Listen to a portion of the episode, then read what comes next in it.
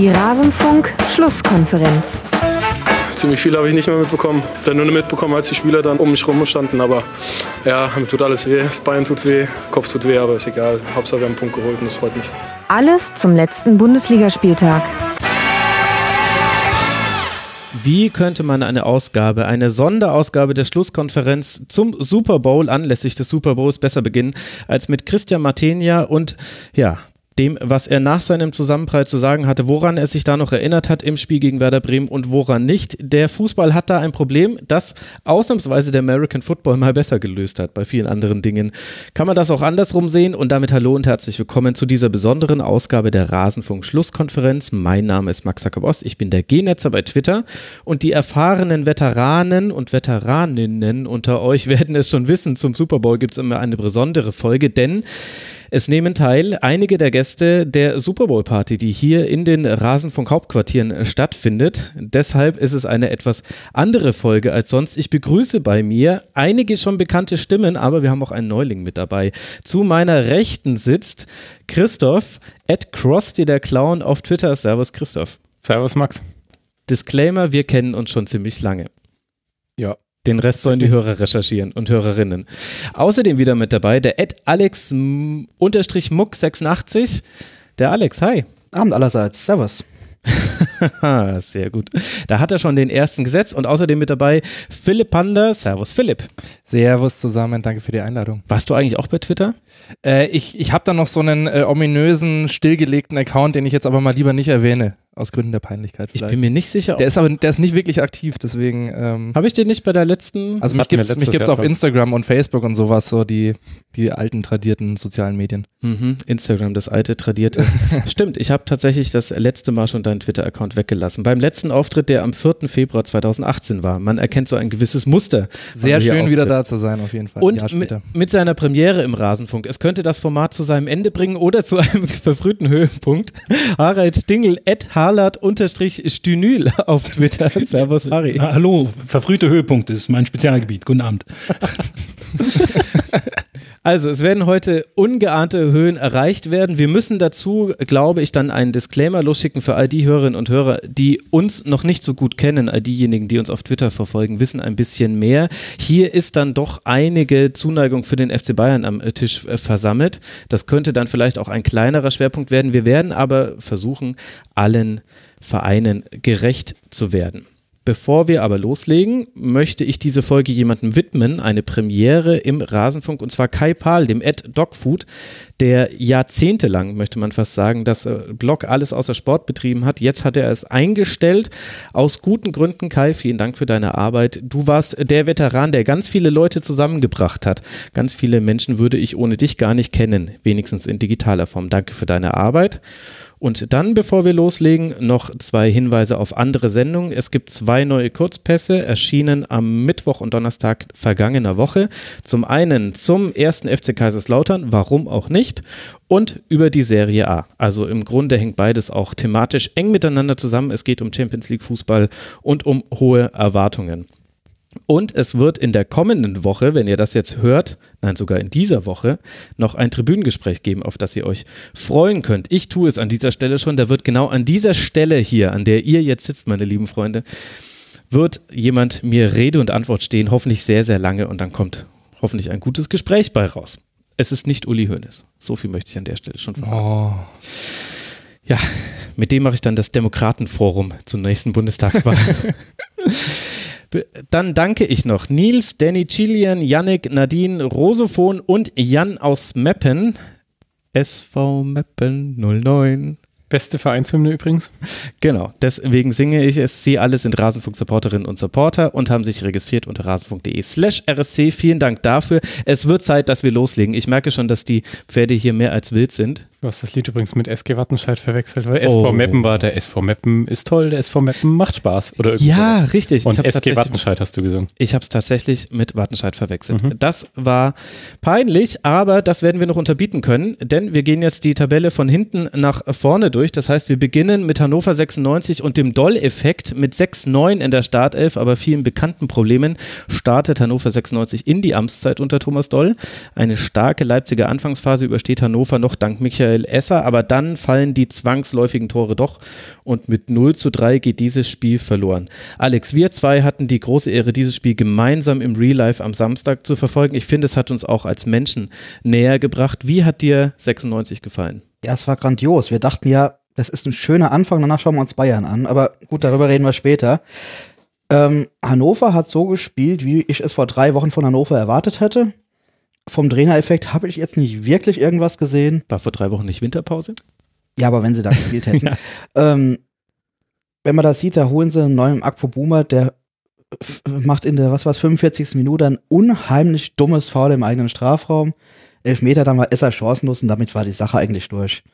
Also, ich hatte nicht das Gefühl, 90 Minuten lang nicht das Gefühl, dass Hannover auch nur irgendwie ein Tor machen könnte. Also, ich weiß nicht, was wir jetzt erwartet haben von Doll, aber groß eingetreten ist es bisher nicht. Das muss man auch erstmal schaffen, nicht vorhandene Erwartungen nicht zu erfüllen, aber konnte man ja vielleicht auch nicht erwarten. Ich weiß nicht, Philipp, wie du siehst. Also er hat zumindest sehr viel probiert, sechs Änderungen im Vergleich zum Spiel davor. Aber ähm, da gebe ich ihm Alex völlig recht, völlige Wirkungslosigkeit. Also es war ein deckungsgleiches Spiel zu den Vorwochen und zu den vorigen Spieltagen.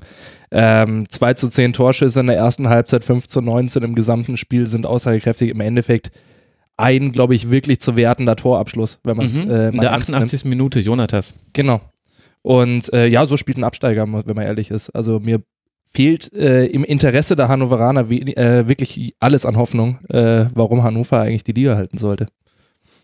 Gut, ich meine, vielleicht sind wir da auch ein bisschen früh. Jetzt das äh, zu urteilen, das wichtige Spiel kommt ja noch mit dem Heimspiel gegen Nürnberg, wobei da jetzt schon alles drauf hinzielt, auch emotional bei den Hannover 96 Fans. Was mir noch aufgefallen ist, ist einfach diese Probleme im Spielaufbau, die Hannover 96, die sich eingeschlichen haben, die man auch an ein paar Personalien festmachen kann, wurde ja auch in der Schlusskonferenz schon häufig genug erwähnt. Und dazu kommt jetzt noch, das ist mir gegen Leipzig nochmal wirklich aufgefallen, dass auch Anton nicht die stärkste Spielzeit aktuell hat. Hatte auch meist nur Anspielstationen, die sich haben fallen lassen, die mussten dann immer aufdrehen, dann war der Ball schon wieder weg. Also es war irgendwie ein seltsames Spiel und ohne Michael Esser hätte das auch noch gut in die andere Richtung gehen können. Ich weiß nicht, Harry, hast du das Spiel auch gesehen? Das habe ich jetzt verpasst, leider. Also, ähm, wobei der Klassiker ist doch, dass du entweder sagst, also entweder gewinnen sie, dann hat der Doll alles richtig gemacht innerhalb von wenigen Tagen, was vorher über Monate nicht funktioniert hat aus unerfindlichen Gründen. Und äh, so kommt es halt, wie man es dann eigentlich erwarten würde. Ja. Weil auch tabellarisch ja zwischen Hannover und Leipzig so eine kleine Welt zumindest schon mal liegt. Also während die einen ja eine Champions League schnuppern, geht es woanders Richtung Champions League und deswegen würde ich jetzt mal sagen, läuft das so ein bisschen außer, außer der Wertung, würde ich jetzt mal vermuten, wenn man so doll einschätzen möchte. Ich finde es super, dass Harald gerade beide Mannschaften Richtung Champions League einsortiert hat. zweite genau, Liga, Champions League. Zweite genau. Liga, das ist ja die Champions League des kleinen Mannes. Richtig. Mit Montagabendspielen. Es wird so unter der Woche gespielt, ja. Christoph, wolltest du was einwerfen? Ähm, ja, also ich finde eigentlich, dass Hannover hat so ein bisschen die Standardtaktik versucht zu spielen, wenn man eher hinten drin steht und gegen so ein Team wie Leipzig spielt. Die standen halt eher erstmal, haben sie versucht, hinten kompakt zu stehen und dann vielleicht mal schnell nach vorne umzuschalten. Nur das hat halt überhaupt nicht funktioniert, weil sie nie den Ball gewonnen haben.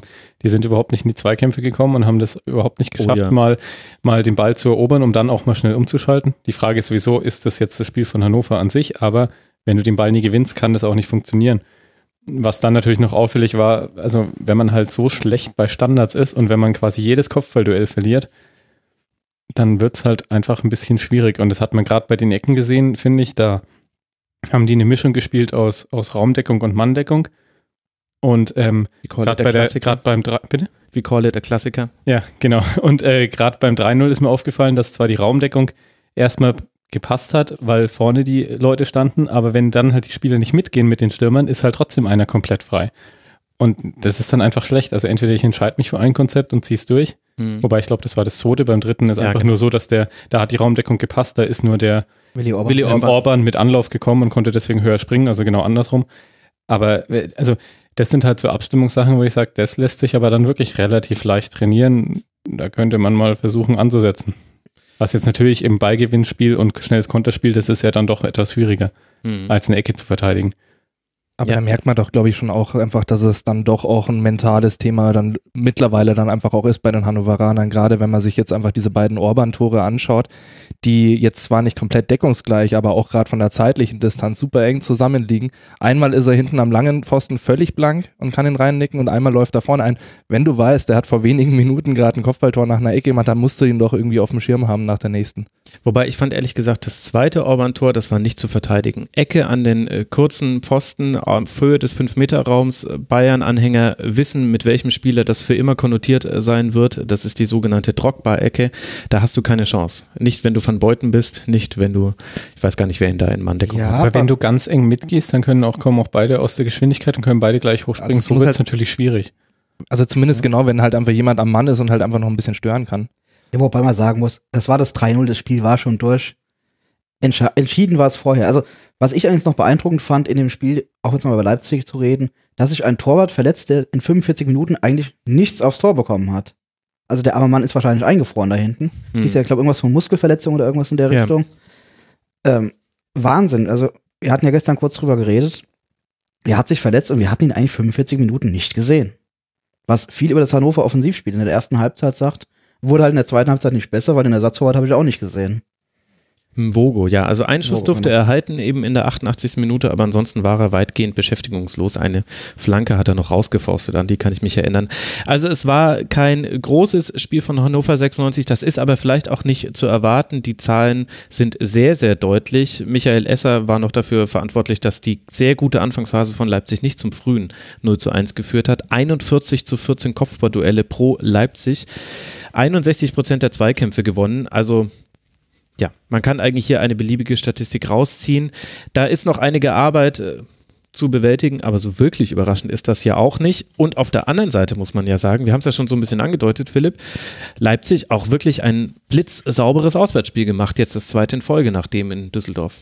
Ja, die sind einfach auch stark in Form, muss man sagen. Also jetzt äh, ist es zwar so, dass es, äh, wenn ich jetzt richtig liege, sechs Punkte aus den drei Spielen in der Rückrunde jetzt bislang waren, ähm, wobei man dieses Dortmund-Spiel einfach jetzt auch nicht vergessen sollte, in dem sie verloren haben, weil sie da meiner Meinung nach mindestens eine Halbzeit lang die bessere Mannschaft waren.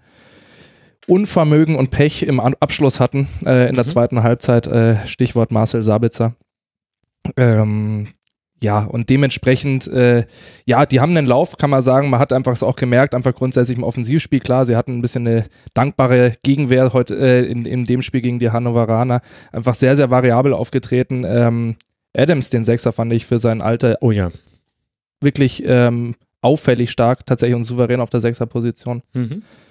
Und ja, also ich bin jetzt mal gespannt, was die Leipziger jetzt in den nächsten Wochen noch anstellen, weil jetzt meiner Meinung nach zwei so Schlüsselspiele anstehen, die auch für sie zeigen werden, äh, in welche Richtung es geht. Also mit äh, jetzt Wolfsburg und dann der Eintracht, ähm, wo man sehen kann, ja, ob die sich jetzt wirklich Richtung Champions League manifestieren oder ob das halt nochmal ein spannendes Thema wird um die Champions League Plätze. Das könnte auch relativ bald eigentlich schon gegessen sein, wenn die so durchziehen. Ja, vor allem gegen Eintracht Frankfurt wird es auch deshalb interessant, weil Upamecano und Konate beide nicht spielen können. Der eine ist äh, gelb gesperrt und Upamecano immer noch nicht richtig fit. Das heißt, da muss man dann irgendwelche anderen Lösungen finden. Ist jetzt nicht so, dass der Kader völlig ausgedünnt wäre, aber das ist natürlich gerade gegen den Sturm von Eintracht dann schon durchaus ein Argument. Adams hast du schon angesprochen, hatte auch keinen Druck im Spielaufbau, aber hat es sehr, sehr gut gemacht und hat die Kampelrolle eigentlich fast perfekt ausgefüllt. Und dann haben wir uns, Alex, ja schon, während wir das Spiel geguckt haben, drüber unterhalten. Wir haben ja quasi eine Pre-Show gemacht über Das war grandios. Wir hätten es einfach bis acht. Stunden am Samstag. Ja, kleiner Rasenfunk Royal. Wobei, äh, dann hätte man vielleicht auch andere Seiten an uns beiden kennengelernt, die vielleicht im Rasenfunk gar nicht ihre Ach, Rolle das spielen sollten. Gewesen. Aber was wir ja besprochen hatten, war Sabitzer, der es immer wieder geschafft hat, mit so diagonalen Lauf, Läufen in den Sechserraum von Hannover 96 zu gehen, die eigentlich die ganze Zeit beschäftigungslos rumstanden, weil Leipzig diesen Raum nicht besetzt hat, außer einer ist von außen reingelaufen und dann war er aber auch immer anspielbar. Ja, also besser kann man es jetzt eigentlich nicht zusammenfassen, deswegen kann ich da nicht mehr viel dazu sagen. Aber es war eine, das waren die Szenen, wo man gemerkt hat, Leipzig war im Endeffekt geistig schneller, sie waren körperlich besser, sie waren technisch besser. Es war einfach ein anderes Spielniveau. Das war wie ein Zweitligist gegen den Erstligisten. Und wenn Hannover so weitermacht, dann ist es das nächstes Jahr auch. Hm. kann man, glaube ich, nicht so viel gegen sagen. Marcel Halstenberg hat noch ein starkes Spiel gemacht. Sabitzer haben wir schon erwähnt. Willi Orban ja sowieso nach seinen äh, zwei Toren. Das äh, ist ja schon deutlich. Außerdem etabliert sich eventuell ein kleiner Trend, den alle Leipzig-Fans sehr gerne verfolgen würden, nämlich vielleicht kommt jetzt endlich mal Gefahr nach Standardsituationen. In der Partie gegen Hannover 96 waren es sieben Abschlüsse, die man nach Standards hatte, eben auch mit den zwei Toren von Willi Orban. Gegen Fortuna Düsseldorf waren es schon vier Abschlüsse und ein Tor. Und das war noch eine der Baustellen, die Rasenballsport Leipzig durchaus noch offen hatte nach dieser Hinrunde. Mal sehen, ob dieser Trend dann auch anhalten kann, wenn es jetzt dann gegen Wolfsburg zu Hause im DFB-Pokal geht und dann zu Hause gegen die Eintracht aus Frankfurt und auf Hannover 96 wartet jetzt das wichtige Heimspiel zu Hause gegen den ersten FC Nürnberg, bevor man in Hoffenheim und gegen Eintracht Frankfurt wiederum antreten muss. Und das ist auch der perfekte Zeitpunkt, um dann auf das Spiel von Nürnberg zu gucken. Eigentlich will ich ja gar nicht über Sportliches reden, denn mal wieder durften wir erleben, wie zwei Spieler mit Kopfverletzung weiterspielen und davon eher dann auch noch, dafür auch noch eher Lob als Tadel von vielen erhalten. Leibold prallt in der 21. Minute mit Harnik und Martinia zusammen.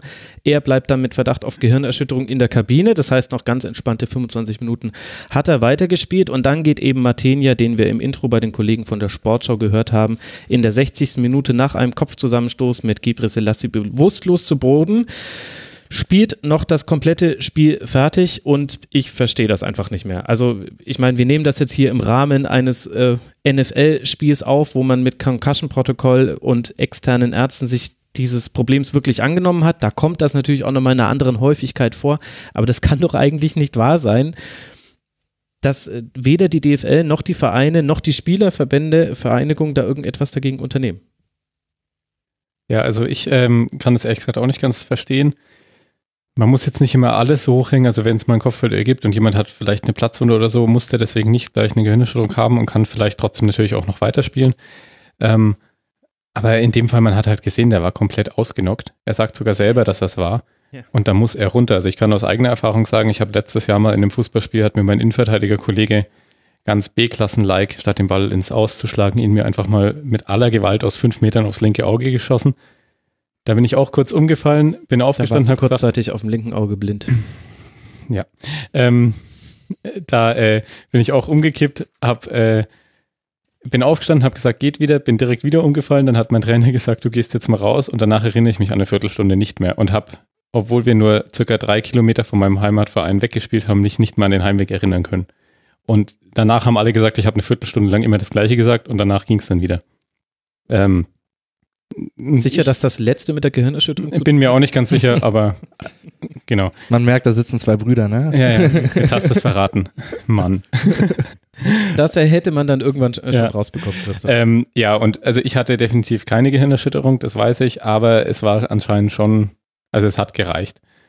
Und da hatte mein Trainer absolut recht, dass er mich rausgenommen hat und auch nicht mehr spielen hat lassen. Und ich habe auch gesagt, ich will weiterspielen, weil ja, mein kleiner Ball aufs Gesicht kriegt man öfters ist nicht so schlimm. Aber das kann nicht sein. Und er war komplett ausgenockt. Die Nürnberger rennen direkt hin und versuchen ihn in die stabile Seitenlage zu bringen, wo ich sagen muss, sehr gut reagiert. Aber ja, unverständlich.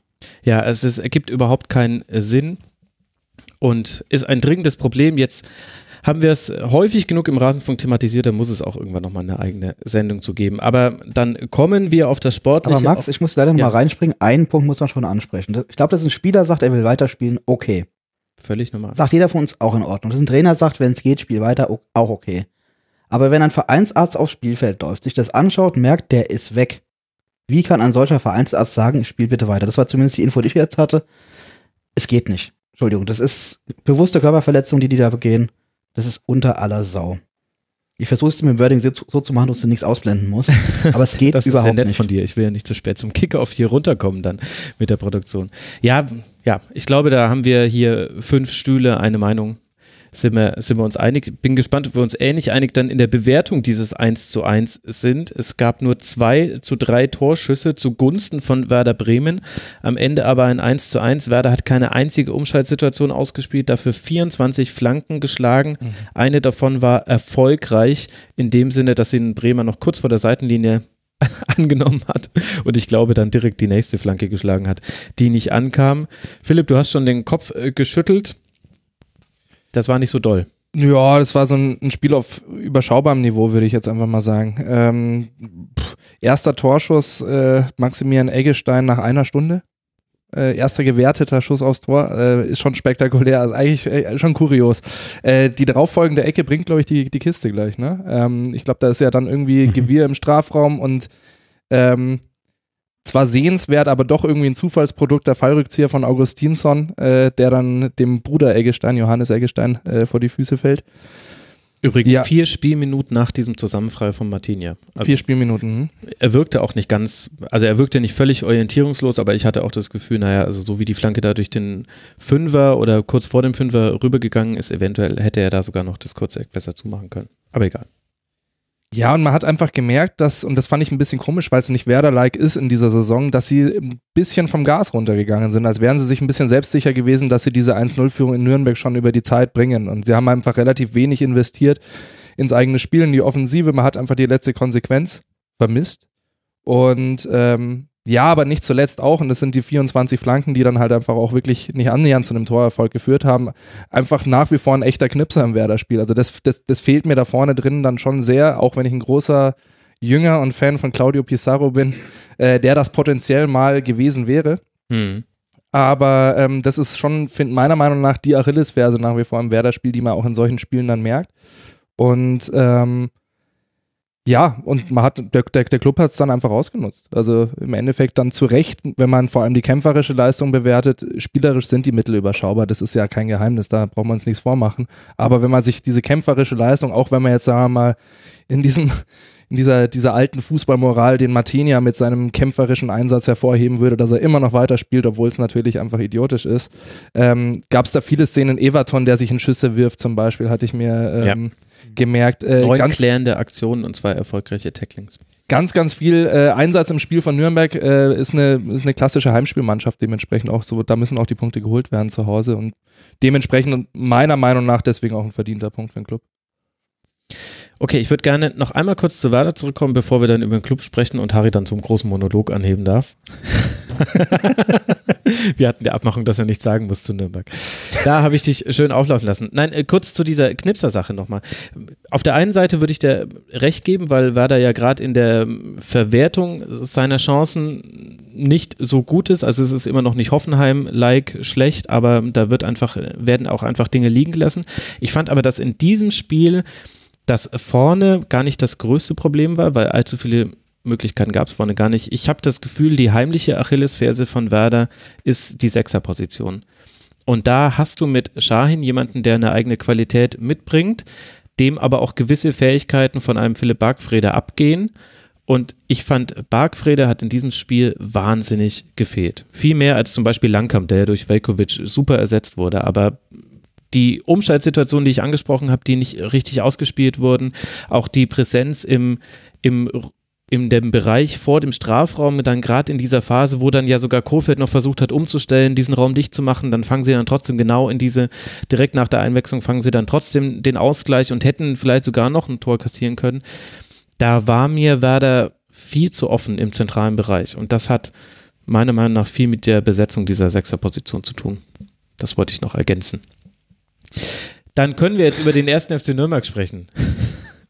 Harry? Harry, Manu Behrens, vier Abschlüsse, keiner davon ging aufs Tor. Aber er hatte eine große Chance in der 73. Minute. Wie, wie, wie siehst du die Situation beim FCN? Beim FCN? Ähm, tatsächlich glaube ich, dass die mit dem Punkt ganz gut leben können, weil die machen das da unten Eichhörnchen-Methode. Also bei Bremen, wenn du sagst Punkt, die können sich allmählich damit anfangen, sich da im Tabellenmittelfeld einzumuggeln. Also da gucken wir nach oben Richtung äh, Euroleague und stellt fest, da ist nicht mehr viel zu wollen. Nach unten ist man einigermaßen sicher. Also wenn es für Bremen so bleibt, würde ich jetzt mal sagen, in den nach den nächsten drei, vier Spieltagen, dann in Anführungszeichen ist die Saison durch. Und hm. bei Nürnberg, wenn du den jetzt anbietest, der kriegt für jedes Heimspiel einen Punkt. Dann, dann würde ich, könnte ich mir vorstellen, wird das unterschrieben werden. Also.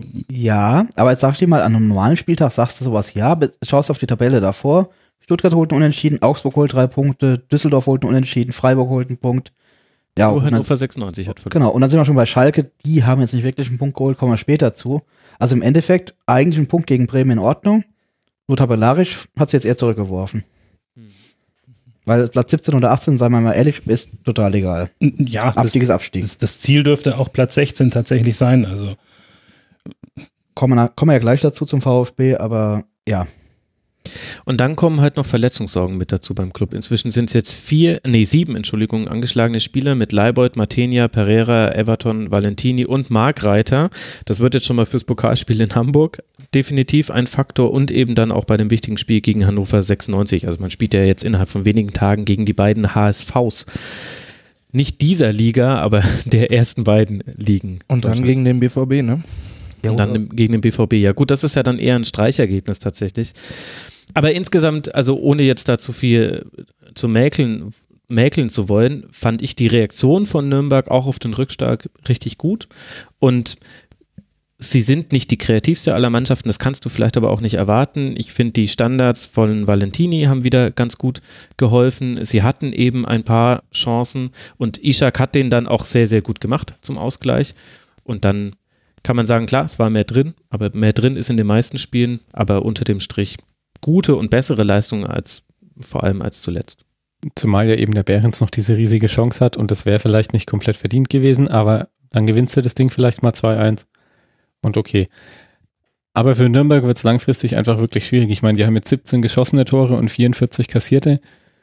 Ich weiß nicht genau, wie die da unten rauskommen wollen. Also wenn die Abwehr weiter so spielt wie eine Mischung aus Bratwurst und Lebkuchen, dann wird das einfach nichts. Und von dem her musst du halt irgendwie mal schauen, ähm, dass du jetzt mal ein paar Punkte holst und hinten ein bisschen sattelfester stehst. Wir müssen das jetzt auflösen. Ich habe ich hab keine Lust, dieses Versteckspiel weiterzuspielen. Also, liebe Hörerinnen und Hörer, hier am Tisch liegt ein Buch. Das habe ich geschenkt bekommen und damit gehen Grüße raus an Anna und Basti, die auch schon mal hier in so einer Superbowl-Folge zu Gast waren. Ihr erinnert euch vielleicht noch an den Eintracht Frankfurt-Fan und Anna, die 1860-Fan und Atlanta Falcons-Fan war. Und das war der schlechtestmögliche Super Bowl, um ihn zusammen mit ihr hier zu gucken. Die haben mir mal ein äh, Buch geschenkt, noch in meiner Freiburger Zeit. So werde ich Heribert Fassbender. Christoph hat sich zum Ziel gesetzt, zu jedem Spiel eine Floske zu finden. Ich habe die Regel aufgestellt, wer das Buch hat, äh, darf sprechen. Und jetzt muss es Elfmeter geben, jetzt bin ich mal gespannt. Nein, das war, das war sehr langweilig. Ihr dürft das jetzt gerne rumlegen lassen. Andi Breme kaute Fingernägel. Ansonsten sieht er bisher gut aus. Da haben die Holländer ihre Holzschuhe ausgezogen und angefangen, Fußball zu spielen. Ja, das war noch die klischeefreie Zeit des Fußballs. Sehr, sehr, sehr, Wir sehr. erreichten gerade echt 93-Niveau, das ist ganz schlimm, ja. Hochkonjunktur für die Fernsehärzte. Also, wer das Buch hat, darf beliebig einwerfen und die Mischung aus Bratwurst und Lebkuchen, die hier auch auf null Resonanz stieß, die kam aus So werde ich Heribert Fassbender. Ihr dürft euch bedienen. Wer das Buch hat, darf, darf die Sendungsleitung übernehmen.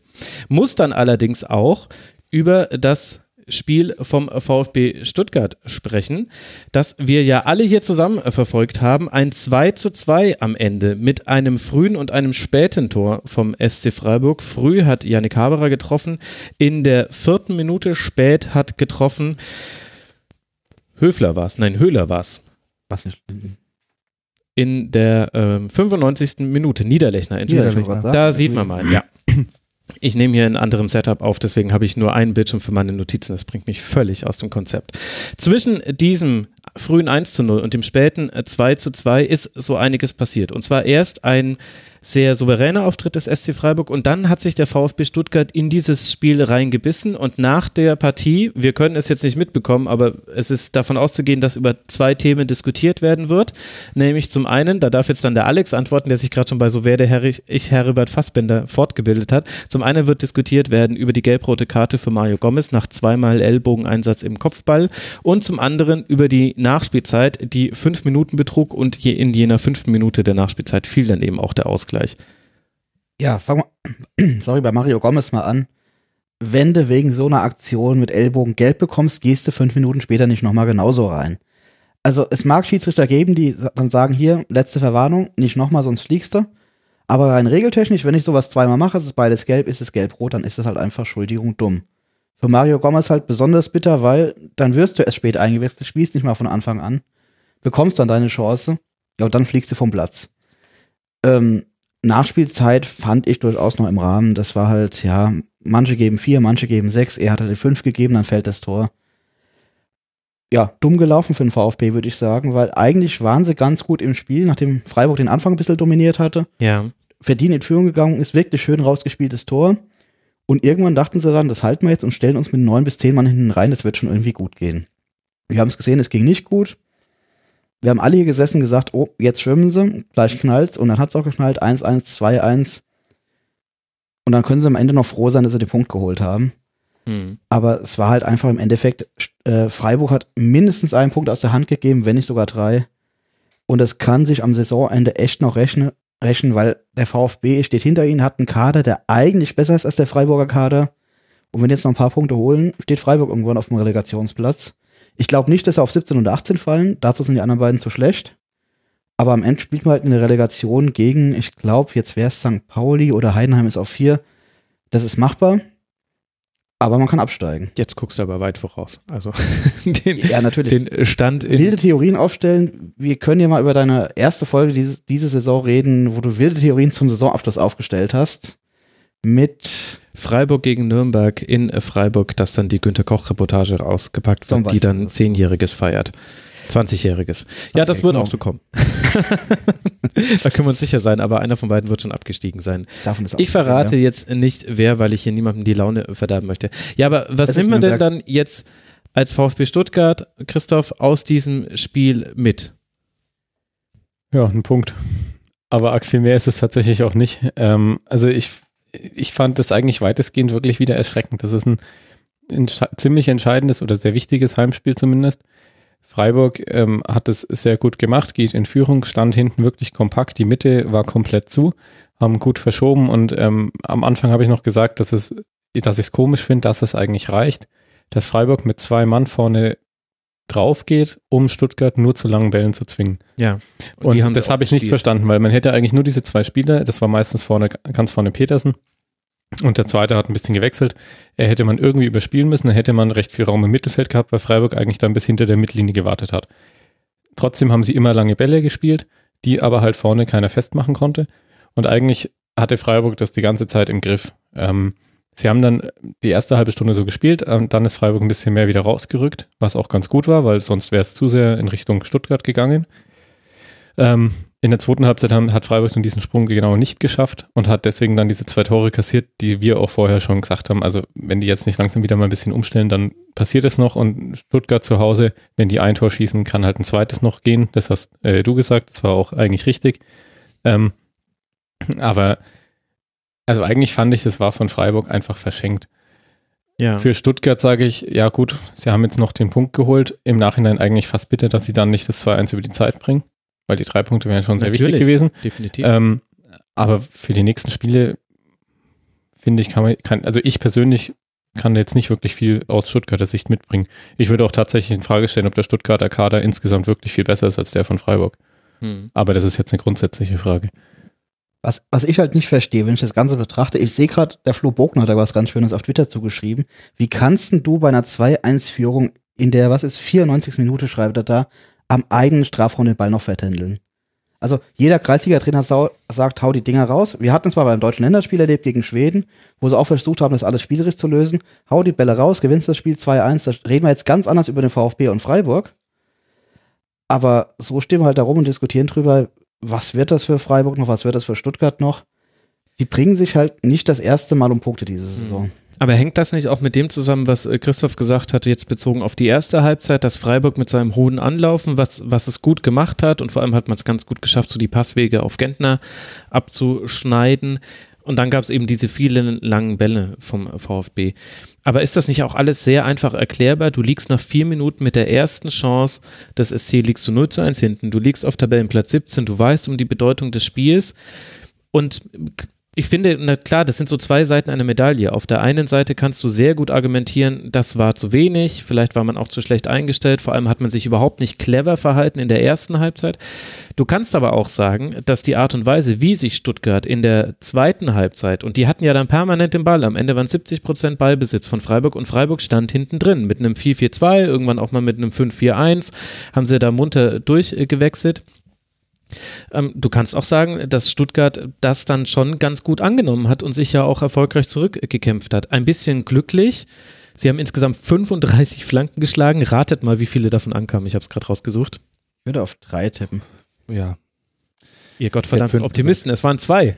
Zwei von 35 Flanken und die eine davon landete auch jenseits des Strafraums, die andere direkt im Rückraum des Strafraums. Also Oh ja, da, Also, ich erinnere mich. Aber es war eben schwierig, in den Strafraum von Freiburg zu kommen. Aber immerhin, sie haben es hinbekommen und gerade die Art und Weise, wie das 2 zu 1 gefallen ist, mit diesem Chipball, der dann abgelegt wird von Gonzales.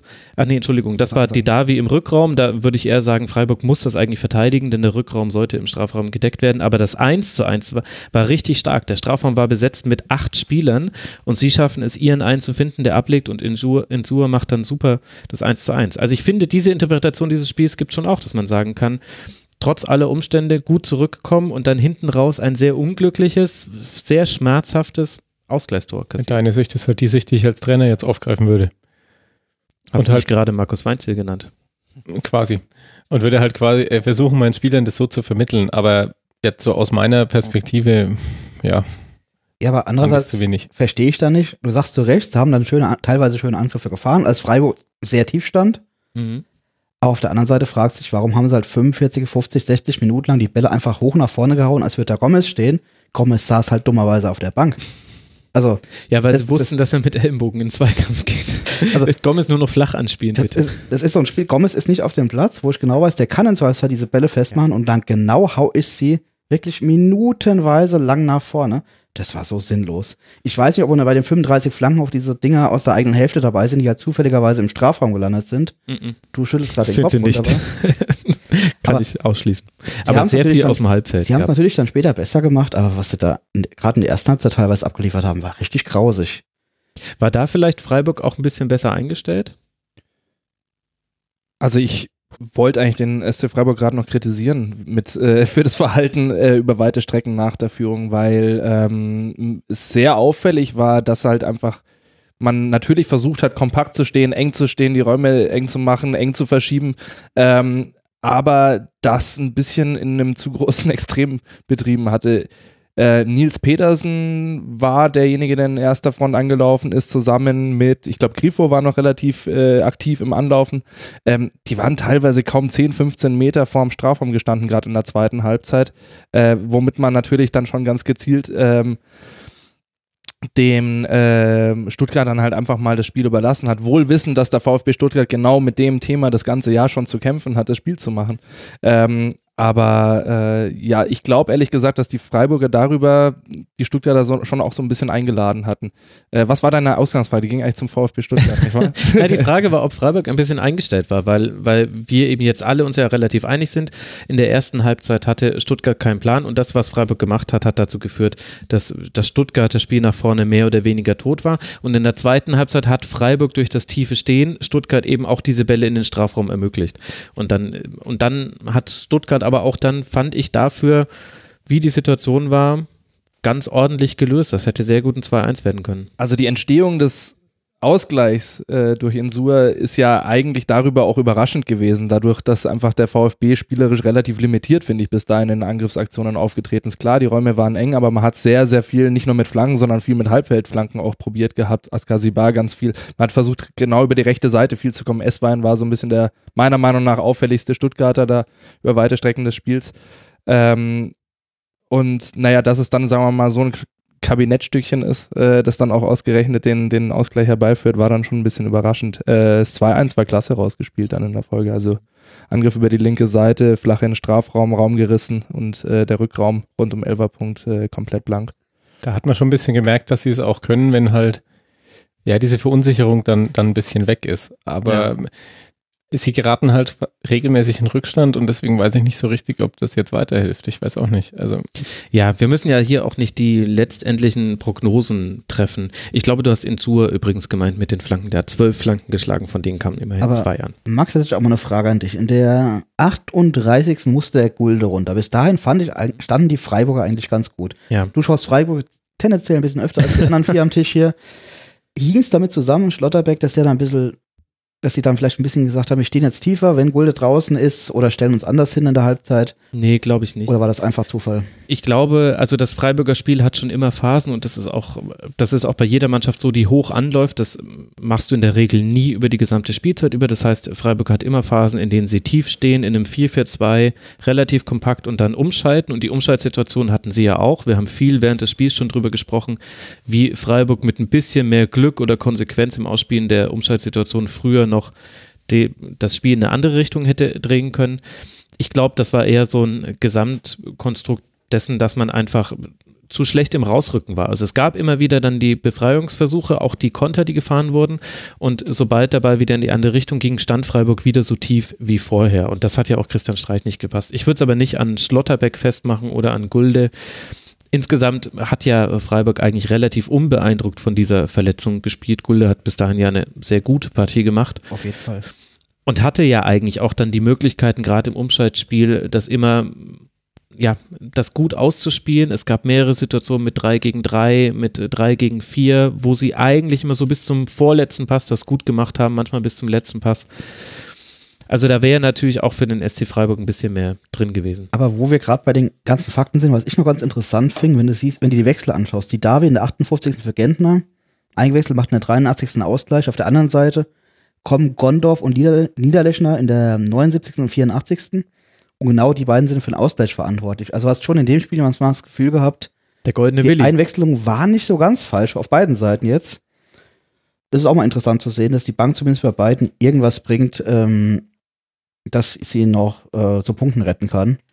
Das ist vielleicht im Abstiegskampf am Ende entscheidend, wenn es gegen Hannover und Co. geht. Mhm.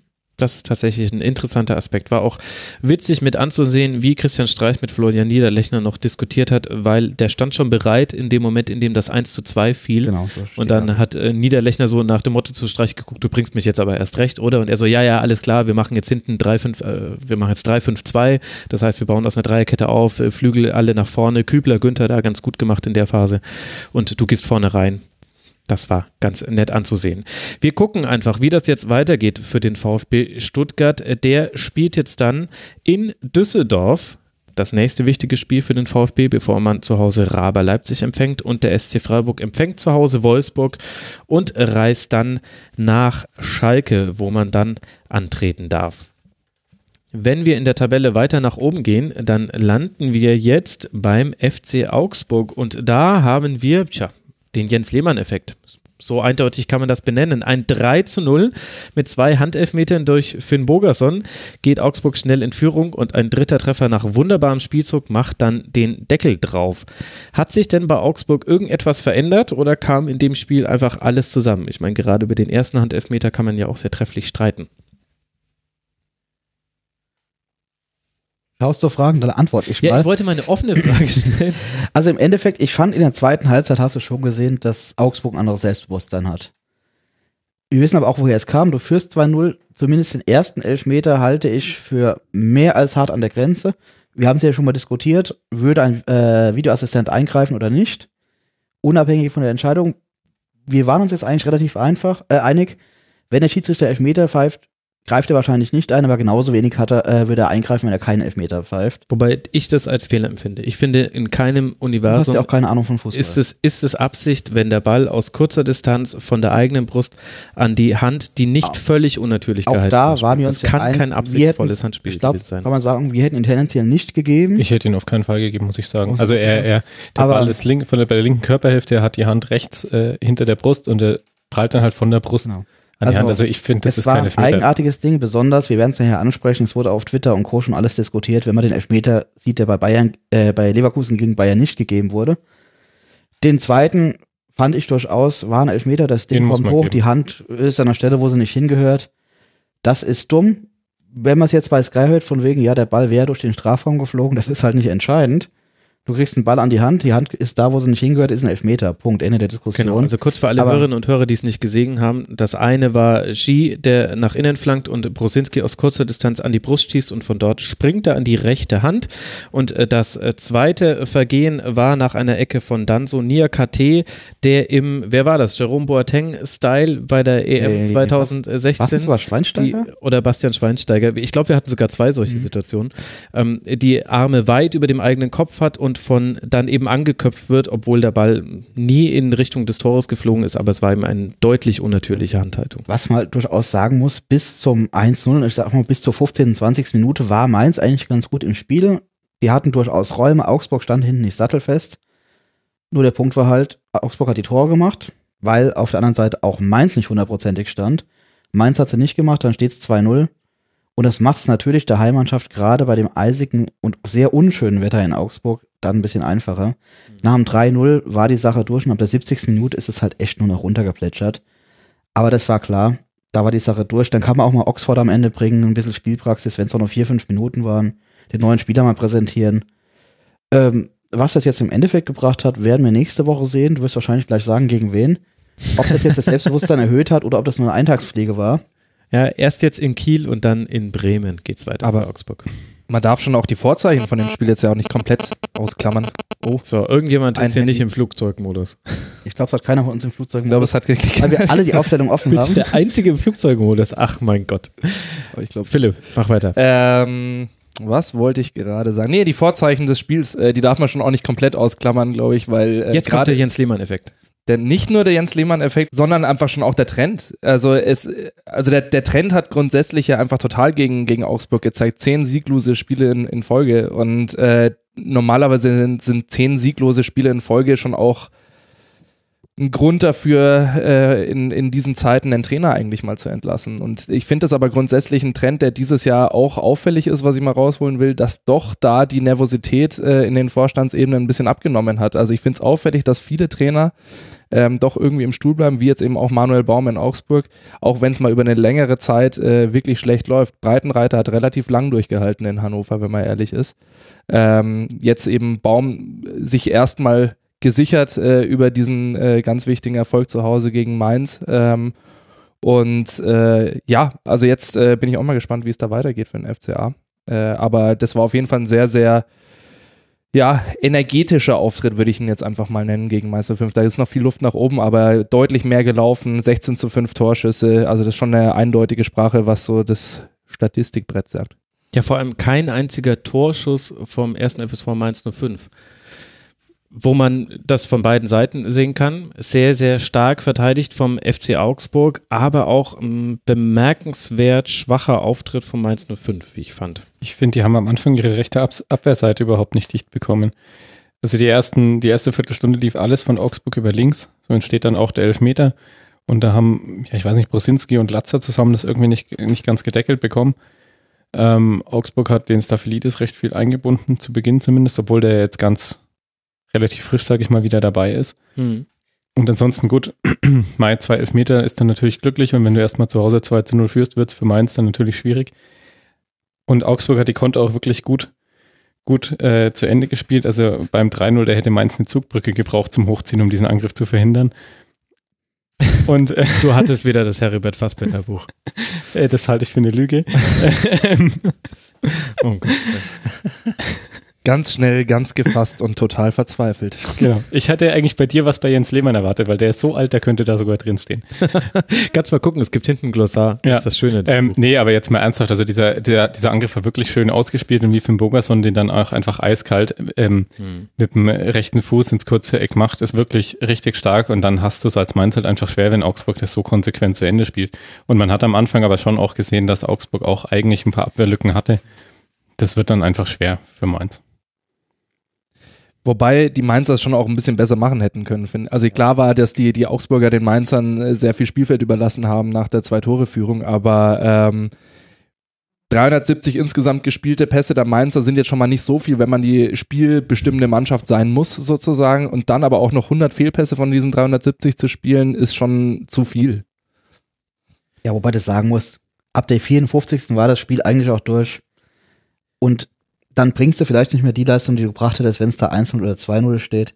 Und dann ist das heute auch mal so. Also Mainz hat überragende Wochen gespielt jetzt. Mhm. Das heute war ein sicher ein Rückschritt. Aber Mainz ist jetzt äh, durchaus im gesicherten Mittelfeld. Da wird am Saisonende wahrscheinlich nach oben nichts gehen, da wird nach unten nichts gehen. Das ist für Mainz eine ordentliche Saison, gerade wenn man überlegt, wo das hätte hingehen können, wenn es richtig blöd läuft. Ähm, es gibt halt so Tage, da läuft es nicht so, gescheit, äh, so toll. Und da muss man halt einfach mal sagen, munter putzen, weiter geht's. Nächste Woche ist das nächste Spiel. Wobei ich jetzt gerade nicht weiß, ob Mainz da im Pokal ist. Ich glaube, die sind ausgeschieden. Nein, Mainz ist ausgeschieden. Mainz ausgeschieden, genau, wunderbar. Und dann eine Woche regenerieren. Mal schauen, was mit Latzer ist. Der ist ja verletzt ausgewechselt worden, kurz vor der, kurz vor der nach der Pause. Mhm, vor der Das Pause. war sicher auch nicht hilfreich für die Mannschaft. Und die haben es richtig gemacht. Der war nämlich auch weg und die haben ihn einfach direkt runtergenommen. Ja, und haben Also, sofort genau, unterbrochen. Ist mit Nia. KT zusammengestoßen. Ja, und dann schauen wir mal, wie das weitergeht. Was ich noch ganz interessant fand, ähm, Augsburg hat jetzt einen Torwart gewechselt, das Kobel mal von Anfang an gebracht. Das ist natürlich ein dankbares erstes Spiel. Die Abwehr stand zwar nicht ideal, aber allzu viel aufs Tor gekommen ist dann doch nicht. Er spielt aber schon seit Beginn der Rückrunde. Genau. Also, Ja, also im Endeffekt ist sehr, sehr, sehr dankbar. Damit kannst du vielleicht auch auf mittlere Sicht mal ein bisschen die Abwehr stabilisieren, wenn die ein bisschen Selbstbewusstsein bekommen. Wir werden sehen, wie es die nächsten Wochen läuft. Das Aber ist jedenfalls die beste Nachricht für Augsburg. Genau, Kein, kein- kein kein, Gegentor. Torwartfehler, kein, kein Gegentreffer. Auch wenn äh, dieses äh, 0 zu 1 da in Gladbach in der letzten Woche mit Abseitsposition von Stindl, aber dem voraus ging ja auch eine schlecht weggefaustete Ja, Flanke natürlich. von Kobel. Das ist definitiv eine gute Nachricht. Bei Mainz hatte ich auch den Eindruck, dass Kunde einfach fehlt. Also äh, dann auch noch später mit dem Ausfall von Latza kam es noch erschwerend mit hinzu. Maxim, da, da gab es eine Unwucht im Spiel. Der Ballvortrag war immer so zwei Drittel gut, was auch so ziemlich fast die Passquote darstellt. Und dann hast du so ein Spiel mal mit drin. Allerdings fand ich gerade in der zweiten Halbzeit, hätte ich persönlich von, von Mainz noch mehr erwartet, denn Augsburg hatte Wackler mit drin. Diese Doppelsechs mit Moravec und Bayer, das hat in Teilen gut funktioniert, in Teilen gab es da aber auch völlig offene Räume für den Zehner.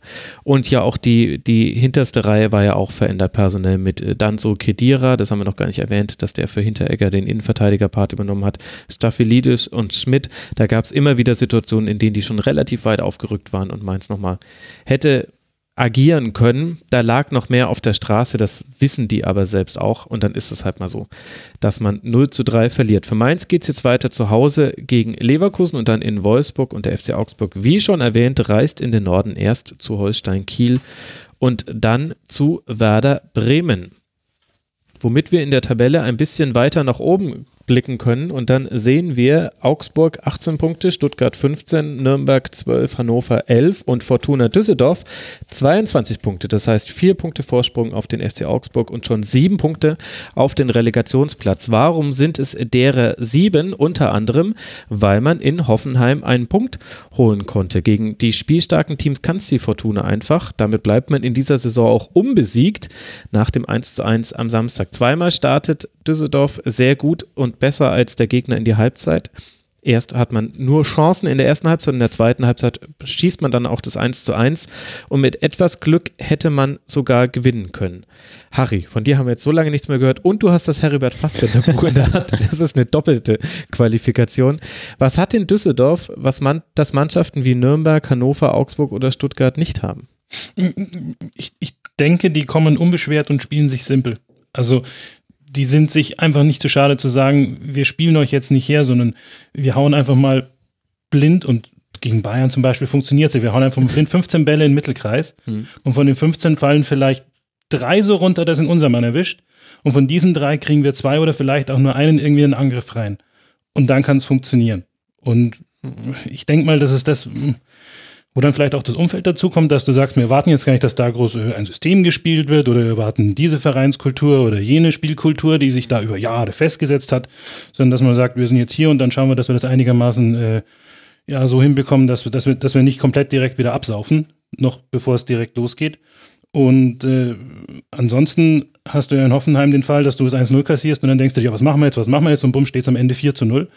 Und wenn du sagst, wir machen einfach unseren Stiefel weiter, wir schauen, dass wir hinten die Bude dicht bekommen und schauen, dass wir vorne irgendwie was machen, dann äh, glaube ich, kann das mal eher funktionieren. Und gerade wenn du hinten rausschaust, denke ich, dann brauchst du auch jemanden, der da einfach das Ganze frei so ein bisschen gestaltet, dass du sagst, das ist für mich wie ein Libero. Ein Libero, der ist so gut, den schreibe ich mit IE. ja, das Lektorat beim Buch war auch nicht das Beste. Der kam jetzt unverhofft. Okay, also die simple Stoik, die dann irgendwie die Fortuna auszeichnet im Vergleich zu den äh, verkünstelten Augsburgern, Stuttgartern, Nürnbergern und Hannoveranern. Das ist aber, glaube ich, auch eine Sache, wo äh, das, das sieht man jetzt von außen nur, wenn du den Friedhelm Funkel anschaust, dann ist das, würde ich jetzt mal vom Bauchgefühl her, das, auf das muss man sich ja, wenn man von außen drauf steht, immer so ein bisschen verlassen, einer, wo du eher sagst, da gehen wir es jetzt pragmatisch an. Also der, der sagt, mir ist das im Endeffekt Wurst, also ob wir da jetzt große Kunst zelebrieren oder ob da jemand sagt, Mensch, der Funkel, der stand schon immer für dieses und jenes. Sondern wenn du sagst, wir holen in Hoffenheim einen Punkt, dass der sagt, gut, und äh, wenn wir dafür im Kreis tanzen müssen mit, mit, mit, mit einer Zwiebel auf dem Kopf, dann ist mir das auch egal. Also wir machen das jetzt so. Naja, aber ich glaube, so war ja auch die Ausrichtung, die, Ja. die Funkel irgendwie vorgegeben hatte. Fünferkette, Dreier Mittelfeld, Doppelsturm. Ähm, Botzek hinten rein als Zentralen in die Defensive hat leider jetzt für Düsseldorf ein suboptimales Spiel gemacht. Weil er Ähm, den Strafstoß verursacht hat. Ja, nicht nur das. Also äh, ich fand ihn nicht besonders sicher, aber ich meine, das ist ja ein, wenn man so will, ein, T-Rex, der da hinten drin steht. Also das ist ja ähm, schon, schon äh, im Endeffekt halt einfach so schnöde Kunst, ne? Also im Endeffekt äh, ganz gerade nach vorne. Luke Bacchio hat er zu, fand ich, fand ich überraschend, hat er diesmal rausgelassen, dachte ich, wäre definitiv gesetzt vorne drin, dafür Hennings äh, vorne drin gelassen, der es absolut gerechtfertigt hatte. Also nicht nur, weil er die Kiste gemacht hat, er hat echt Betrieb da vorne gemacht. Also äh, mehrere Abschlüsse gehabt, gute Torchancen gehabt, teilweise ein bisschen Pech, teilweise hätte er besser verwerten können. Ähm, und ein völlig verdienter Punkt für die Fortuna. Ja, und, und Funkel, ähm, das hat auch der Nagelsmann da nachgesagt, der wechselt dann halt auch einfach offensiv.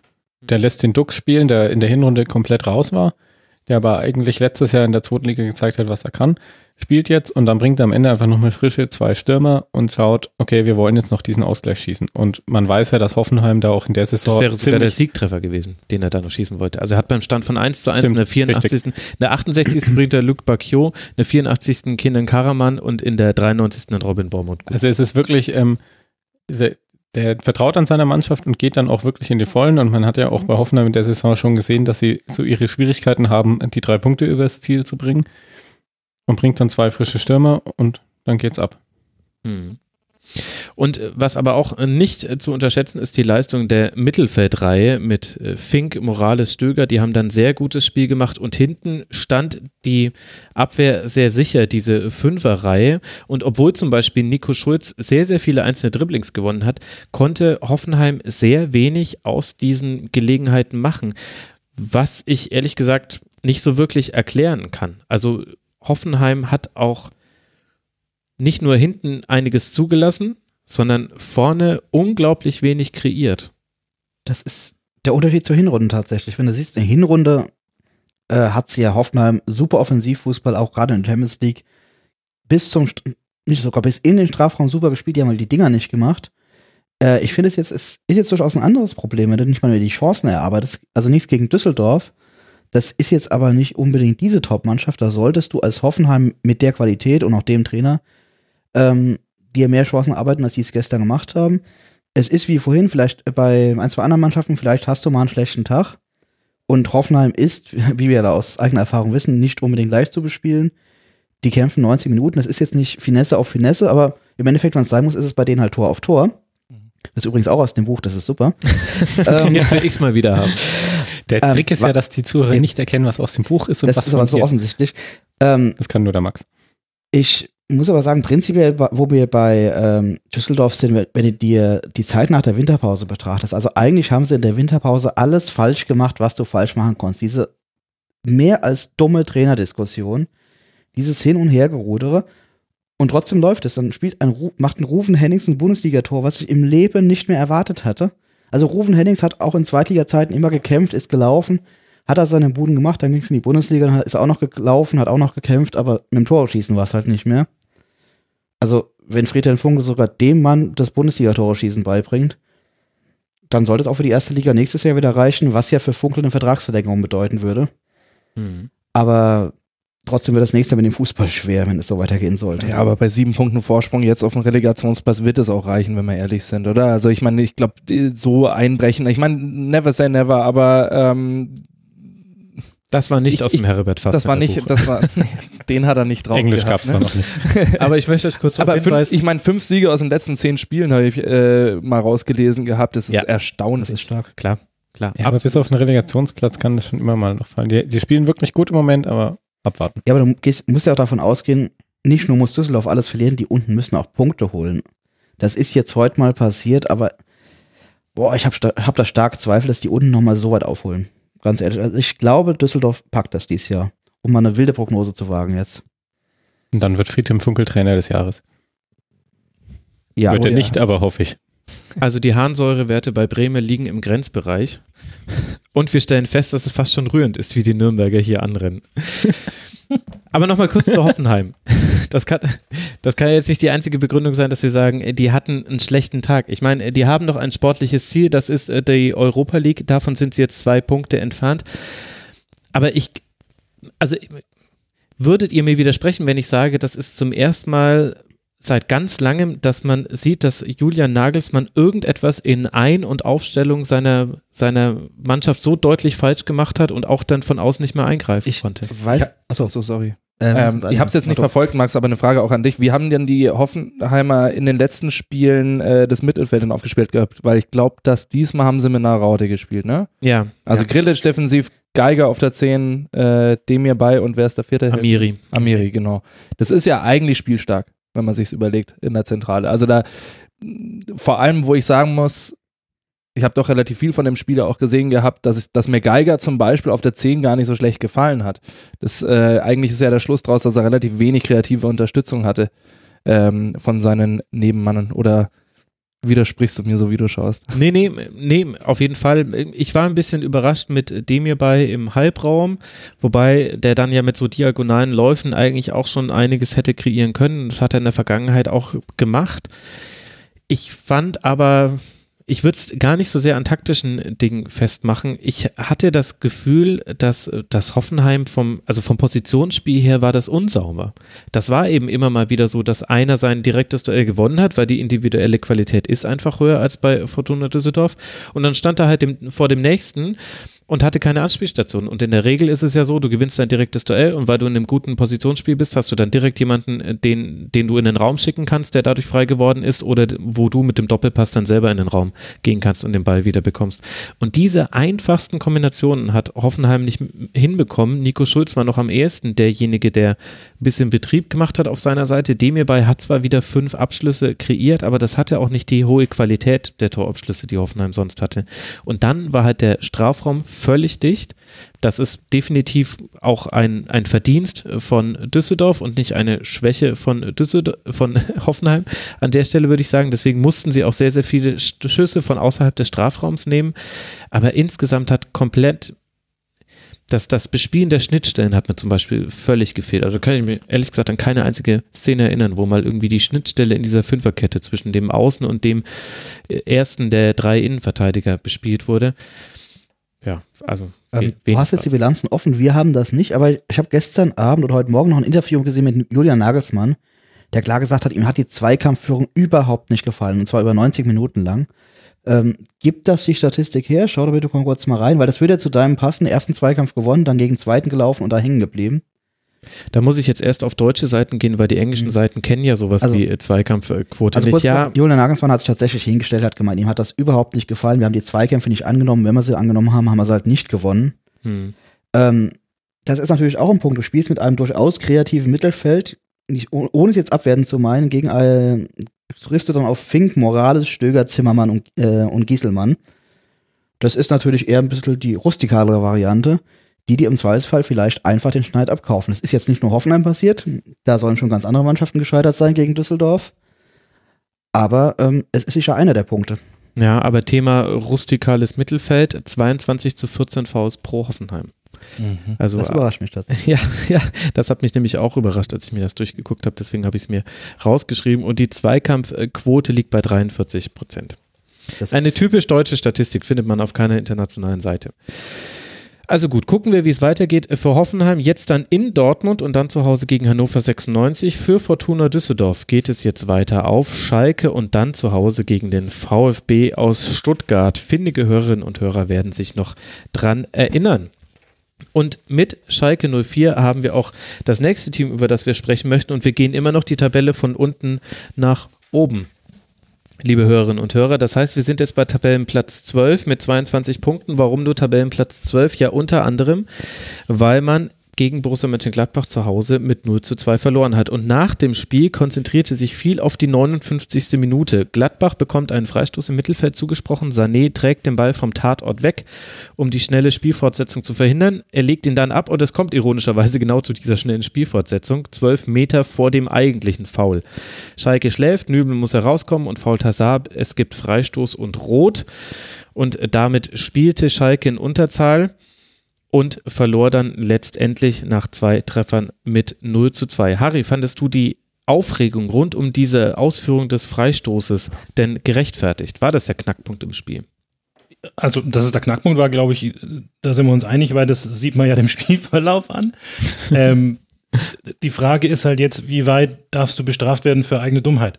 Also, wenn ich dem Gegner den Ball noch zwölf Meter nach vorne trage und ihn dann ablege, statt ihn im Pinkelbogen nach hinten zu werfen, wie es in 99,999 Prozent der Fälle passiert, dann liegt er da halt und wenn er weiterspielt und dann muss ich halt darauf hoffen, dass es irgendjemand unterbindet. Und dann kann man sagen, warum pfeift der Schiedsrichter da nicht ab und sagt, Moment, da hinten geht's weiter? Oder warum greift da nicht mal der, der VAR zum Beispiel ein und sagt, Augenblick, Augenblick, das geht ja fast schon in Spiel Moment, das kann ich dir sagen. Das haben die Erben Colinas heute beantwortet, weil er Ja. nicht eingreifen darf in dem Moment. Okay. Weil der Schiedsrichter gibt das Spiel frei, der Schiedsrichter entscheidet selbst, wann und wo er es freigibt und somit hat der VAR keine Eingriffsmöglichkeit. Mhm. Kann man gut finden, kann man schlecht finden, ist aber zumindest eine Begründung. der Freistoßausführung. die inhaltlich passt, genau. Also insofern fällt es dann unter persönliche Tragik, die Sané da verursacht, finde ich. Also das macht er vielleicht aber auch nur einmal und äh, die nächsten zehn Jahre seiner Karriere weiß es. Also Hm. teuer, aber gelernt.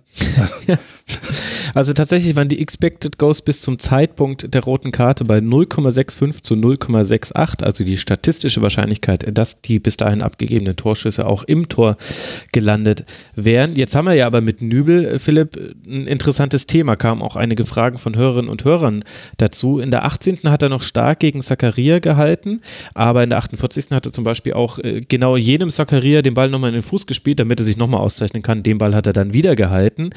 Und dann eben diese rote Karte. Wie würdest du denn seine Leistung bewerten? Geschichten, die nur der Fußball schreibt, ne? Mal stark. Das kommt nicht mal aus dem Herbert Fassbender Buch. Nee. Ähm, ja, also im Endeffekt, ja, es ist, ist ja so ein bisschen der Klassiker, der da, da irgendwie auch passiert ist. Also ich habe jetzt auch irgendwie eine Diskussion miterlebt, ähm, wo tatsächlich dieser Platzverweis doch wirklich äh, diskutiert wurde, wobei es da für mich eigentlich keine Diskussion drum gibt. Also ähm, ich weiß gar nicht, wo es war, heute bei beim Herrn von Torra haben sie das, glaube ich, mal, äh, gab es einen, einen Meinungsführer, als Antwort. einen Meinungsführer, der das mal hervorgebracht hatte, äh, dass das doch eigentlich aufgrund der zwei doch sehr nah postierten Innenverteidiger äh, eigentlich kein Platzverweis wert wäre. Äh, Zentral vorm Tor, 17 Meter, ähm, ist die Antwort meiner Meinung nach, die genügt, äh, dass das ein Platzverweis ist. Ja, aber da musst du dir doch nur die Spiele anschauen. Die Reaktion vom Nübel war jetzt nicht wildes Gestikulieren, das ist kein Rot, sondern es war halt, ja. Der ist scheiße runtergegangen, ohne zu reklamieren. Eben. Der hat es genau gewusst. Er war halt jetzt im Endeffekt der Sündenbock dafür, dass er davor nicht richtig aufgepasst Also, hat. Also Nübel war äh, sowieso die gesamte Zeit, aber jetzt auch in dem Spiel bis eben zu diesem Fehler, den man als solches titulieren muss, ähm, stark. Ähm, und natürlich hat es das Spiel entschieden. Man braucht nicht um heißen Brei rumreden. Aber ich glaube auch, dass grundsätzlich äh, bei Schalke die Probleme auch ein bisschen tiefer liegen. Also wenn ich mir anschaue, man steht im unteren Tabellenmittelfeld und Tedesco bietet eigentlich wirklich als nennenswerter Offensivspieler in einem Heimspiel äh, Konoplyanka, Serda, McKenny und Uth auf, ähm, wovon Serda und McKenny ja normalerweise eigentlich von äh, der Definition her eigentlich keine typischen Offensivspieler normalerweise sind, ähm, finde ich das schon einfach sehr, sehr konservativ. Wohl wissend, dass äh, Gladbach natürlich eine gefährliche Mannschaft ist, sei es heim oder auswärts, aber ähm, das hat sich auch in dem ganzen Spiel einfach niedergeschlagen. Also Schalke hat unfassbar wenig kreiert, es waren wenig Ideen in diesem ganzen Spiel und das war meiner Meinung nach nicht zuletzt einfach auch diese Ausrichtung und der Aufstellung halt einfach geschuldet, ähm, wo ich schon dementsprechend auch beim, beim Trainer mal anfangen wird. Und das hatte ich mir tatsächlich vorher auch überlegt, was ich jetzt vorhin auch bei Hannover schon gesagt habe, finde ich, war bei Schalke auch ein bisschen zu sehen, dass sie einfach es nicht geschafft haben, irgendwelche Umschaltaktionen zu kreieren. Was du jetzt gerade auch gesagt hast. Die haben schon gewartet und versucht, kompakt zu stehen, aber es kam halt einfach nach vorne dann auch nichts. Und ähm, mir ist so als Stichwort aufgefallen, dass Schalke, er hat halt versucht, zum Beispiel bei Bentaleb, wenn die was versucht haben, was eher was Individuelles, jetzt mal, da hat ein Spieler mal eine ganz gute Idee gehabt. Und von Gladbach war es insgesamt vielleicht eher etwas grob geklopfteres, aber insgesamt haben sie als Kollektiv gespielt. Mhm. Und das hat man dann halt schon gesehen. Ach, Christoph. Da herrschte ein Weiß Weißwurst-Chaos im Schalker Strafraum. genau. Steht auch in diesem Buch. Wahrscheinlich bei einem Spiel gegen Bayern. Das ist natürlich schon ein valider Punkt mit der relativ äh, pragmatischen Aufstellung von Schalke, aber genauso kennen wir ja auch Tedesco. Also er stellt Stürmer tatsächlich ein bisschen nach dem Anlaufverhalten auf und nicht nach der Frage, wie kreativ sie nach vorne sind. Ich finde aber, dass es so wenige Umschaltsituationen lag, lag gar nicht an Schalke und dass da irgendwas nicht geklappt hätte, sondern dass Gladbach wirklich eine schlafwandlerische Sicherheit im Spielaufbau hat, auch wenn sie hoch angelaufen werden. Also Strobel war komplett aus dem Spiel genommen. Entweder Uth oder McKenny haben ihn mit ihrem Deckungsschatten zugestellt. Das heißt, Strobel hatte gefühlt drei Ballkontakte. Das war natürlich insgesamt dann doch mehr, aber er konnte nicht den Spielaufbau einleiten, so wie es bei Gladbach sonst häufig der Fall ist. Und dennoch hat es Gladbach geschafft, mit, mit ihrem Kurzpassspiel unglaublich gut, sich langsam nach vorne zu kombinieren. Es ist da nicht wahnsinnig viel entstanden und da kam halt dann der Platzverweis ins Spiel. Aber ich fand, das lag nicht nur jetzt an Schalke 04, sondern auch an Gladbach, dass die eben einfach mit einem einfachen Anlaufen bringst du die derzeit nicht mehr in Verzweiflung. Und dann läuft dieses Spiel vielleicht auf ein 0 zu 0 oder ein knappes 1 zu 0 für einen von beiden hinaus. Und dann ist das in der Rückschau dann vielleicht, ex post hätten wir es dann vielleicht ein bisschen anders bewertet, wie Domenico Tedesco da aufstellt. Also ich finde auch aus neutraler Sicht hätte man natürlich hier alle Mann nach vorne und jetzt richtig Gummi.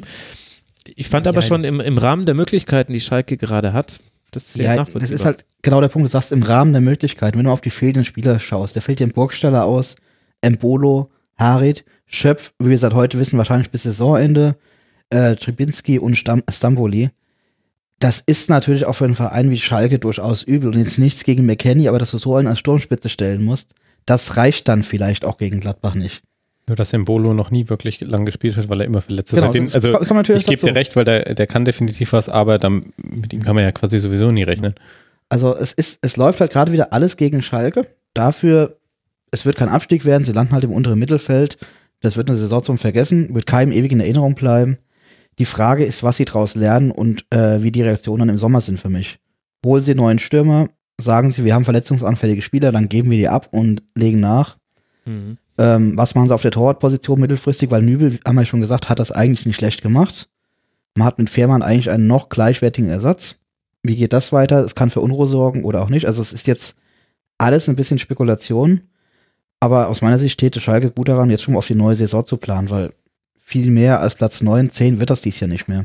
Ja gut, was man so hört, gibt es da ja auch Gedankenspiele mit Jonas Bold und dann geht es ja auch viel um die Position von Christian Heidel. Genau. Definitiv kann man festhalten, dass aber auch zu Zehntes noch eine ganze Weile okay aussah. Der, Stra der Freistoß, Entschuldigung, nach dieser roten Karte, der wurde nicht verwandelt. Und dann war ausgerechnet, und solche Geschichten schreibt ausschließlich der Fußball, eine Neuverpflichtung, nämlich Matondo, dann schon auch mitverantwortlich für das 0 zu 1. Der hat gezeigt, Harry im Zweikampf da mit einem Gladbacher, dass er vielleicht noch ein paar Minuten braucht, um sich an die Bundesliga zu gewöhnen. Und dann hatte er das Pech, dass das halt auch wirklich gleich das Gegentor war. Ja, aber das, also das ist halt auch wieder Zentimeterarbeit. Wenn du siehst, der Schuss, der ist nochmal abgefälscht Hm. per Hand. Ja, also da gibt es dann auch alle drei Wochen vermutlich eine neue Regelung, ob da jemand einschreitet oder nicht. Also das, das kann auch gut gehen. Also für Schalke. Mhm. Es geht halt äh, dann in dem Fall nicht gut. Und äh, da ist es dann vielleicht wieder schwierig, wenn du, wenn du wie Tedesco das Ganze gar so emotional gestaltest. Also, dass du da beim, beim, beim Aufwärmen vor dem Spiel nochmal hingehst und dann nochmal abklatscht und so. Und dann merken die Spieler irgendwann, Mensch, jetzt haben wir alles gemacht und der vertraut uns und wir haben uns so gut gefühlt und jetzt geht's wieder in die Hose. Und sei es bloß, weil es ein abgefälschter Ball war. Und das ist vielleicht der Unterschied, warum es bei manchen Mannschaften dann besser läuft als bei Schalke. Auch wenn da vielleicht vom spielerischen Personal keine großen Unterschiede sind. Weil wenn du woanders sagst, uns ist das im Prinzip ab 25, 30 Minuten vor dem Spiel pups egal, ob der Trainer mal kommt und uns abklatscht oder ob der nach Hause fährt. Weil wir wissen, wo wir stehen, wir wissen, wie wir laufen, wir wissen, was wir machen und wenn der von draußen nochmal Bescheid gibt und hilft, dann ist das sehr erfreulich.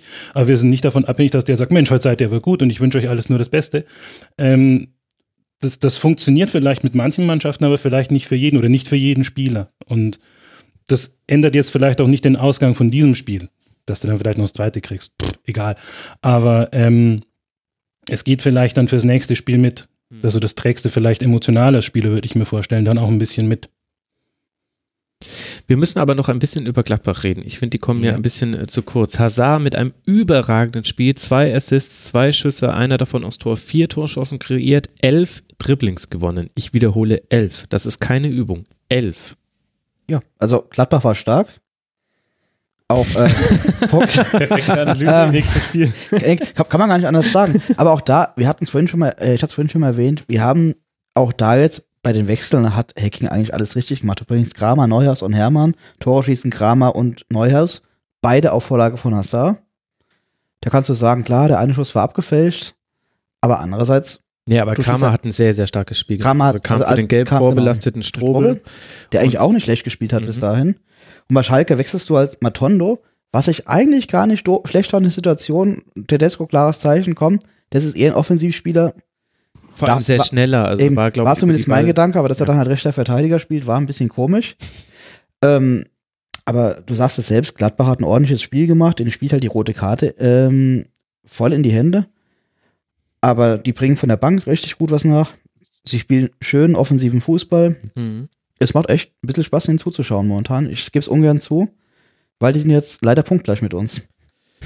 Ach ja, das wirst du mal verkraften müssen, Alex. Aber man kann ja auch Haare in die Suppe schmeißen, beziehungsweise vielleicht liegen sie da auch schon drin. Denn gegen Augsburg letzte Woche war das Spiel eher auf 0 zu 0 Kurs, bevor dann Gladbach, erste Halbzeit war stark, da hat man noch ein bisschen Pech gehabt, zweite Halbzeit nicht so wirklich viel passiert und dann fällt eben dieses eigentlich irreguläre 1 zu 0 und man gewinnt dann unter anderem deswegen. Vorher hat man in Leverkusen ein Spiel gewonnen, wo eigentlich alle sagen, naja, also das ist mindestens ein Unentschieden, weil Leverkusen da die Vielzahl an Chancen hatte und ich fand auch jetzt in dem Spiel auf Schalke kann man auch argumentieren, bei all dem, was Gladbach gut gemacht hat, bis zur roten Karte nicht so wahnsinnig viel kreiert. Deswegen bin ich persönlich mir noch nicht sicher, wo Ja, aber am Ende hast du halt drei Spiele und neun Punkte. Eben, Gladbach Also- ist diese Saison das, was Schalke letzte Saison war. Da hat man in jedem Spiel irgendwas finden können, wo man gesagt hat, naja, aber eigentlich, das hätte auch andersrum ausgehen können, aber sie gewinnen die Spiele halt im Moment. Hm. Und dann ist das auch völlig in Ordnung so. Du hast gerade echt Gladbach gedisst hier, aber nicht so Nee, aber äh, man, man darf ja auch nicht vergessen, die Gegner, die du gerade genannt hattest, jetzt mal Augsburg vielleicht, sorry, liebe Augsburger, jetzt mal ausgeschlossen, aber ich meine, wir sprechen von Spielen Felix in, ist noch nicht da, also bist in, noch sicher. äh, Genau, Felix bis gleich. Ähm, gegen, gegen Leverkusen und Schalke, also die spielen halt immer noch gegen Leverkusen und Schalke und dementsprechend, das sind natürlich auch äh, keine, keine drei Punkte, die du von vornherein halt einfach eintütest. Ne? Also von daher ähm, Mhm. dementsprechend die, die Gladbacher, die, die marschieren da, finde ich, die Saison wahnsinnig souverän und die, die, die Hintergründe sind halt einfach die, dass sie maximal viel irgendwie aus diesem Potenzial, das dieser Kader hat, irgendwie rausholt. Er ist wahnsinnig gut bestückt. Es ist so, dass äh, eine relativ große Breite halt einfach da ist, gerade in der Zentrale. Ich Alex, bin mir nicht so ganz einig mit dir mit dem Strobel bei dem Spiel, weil ähm, gerade in der Eröffnung hat er mir nicht gut, äh, gut gefallen. Ähm, klar, die gelbe Karte war dann wahrscheinlich der finale Ausschlag, warum er ausgetauscht wurde, aber ich glaub, fand den schon äh, verbesserungswürdig, so gut wie er in den Spielen davor war. Also ich bin ein Riesenfan vom Strobel, vielleicht Ich auch, sehe ich das ja. ein bisschen blauäugig in dem Fall. Aber Kann durchaus sein. äh, Schlüsselspieler für mich die Saison ist klar äh, und da, da mutiere ich langsam so ein bisschen fast schon zum Fanboy Torgen Hazard, weil äh, der es auch endlich geschafft hat, Tore zu schießen. Also der hat es gelernt, den Ball ins Netz zu jagen und äh, ich weiß gar nicht, wie viele Kisten der in der Hinrunde gemacht hatte, aber es war erstaunlich viele, ich glaube elf oder zwölf.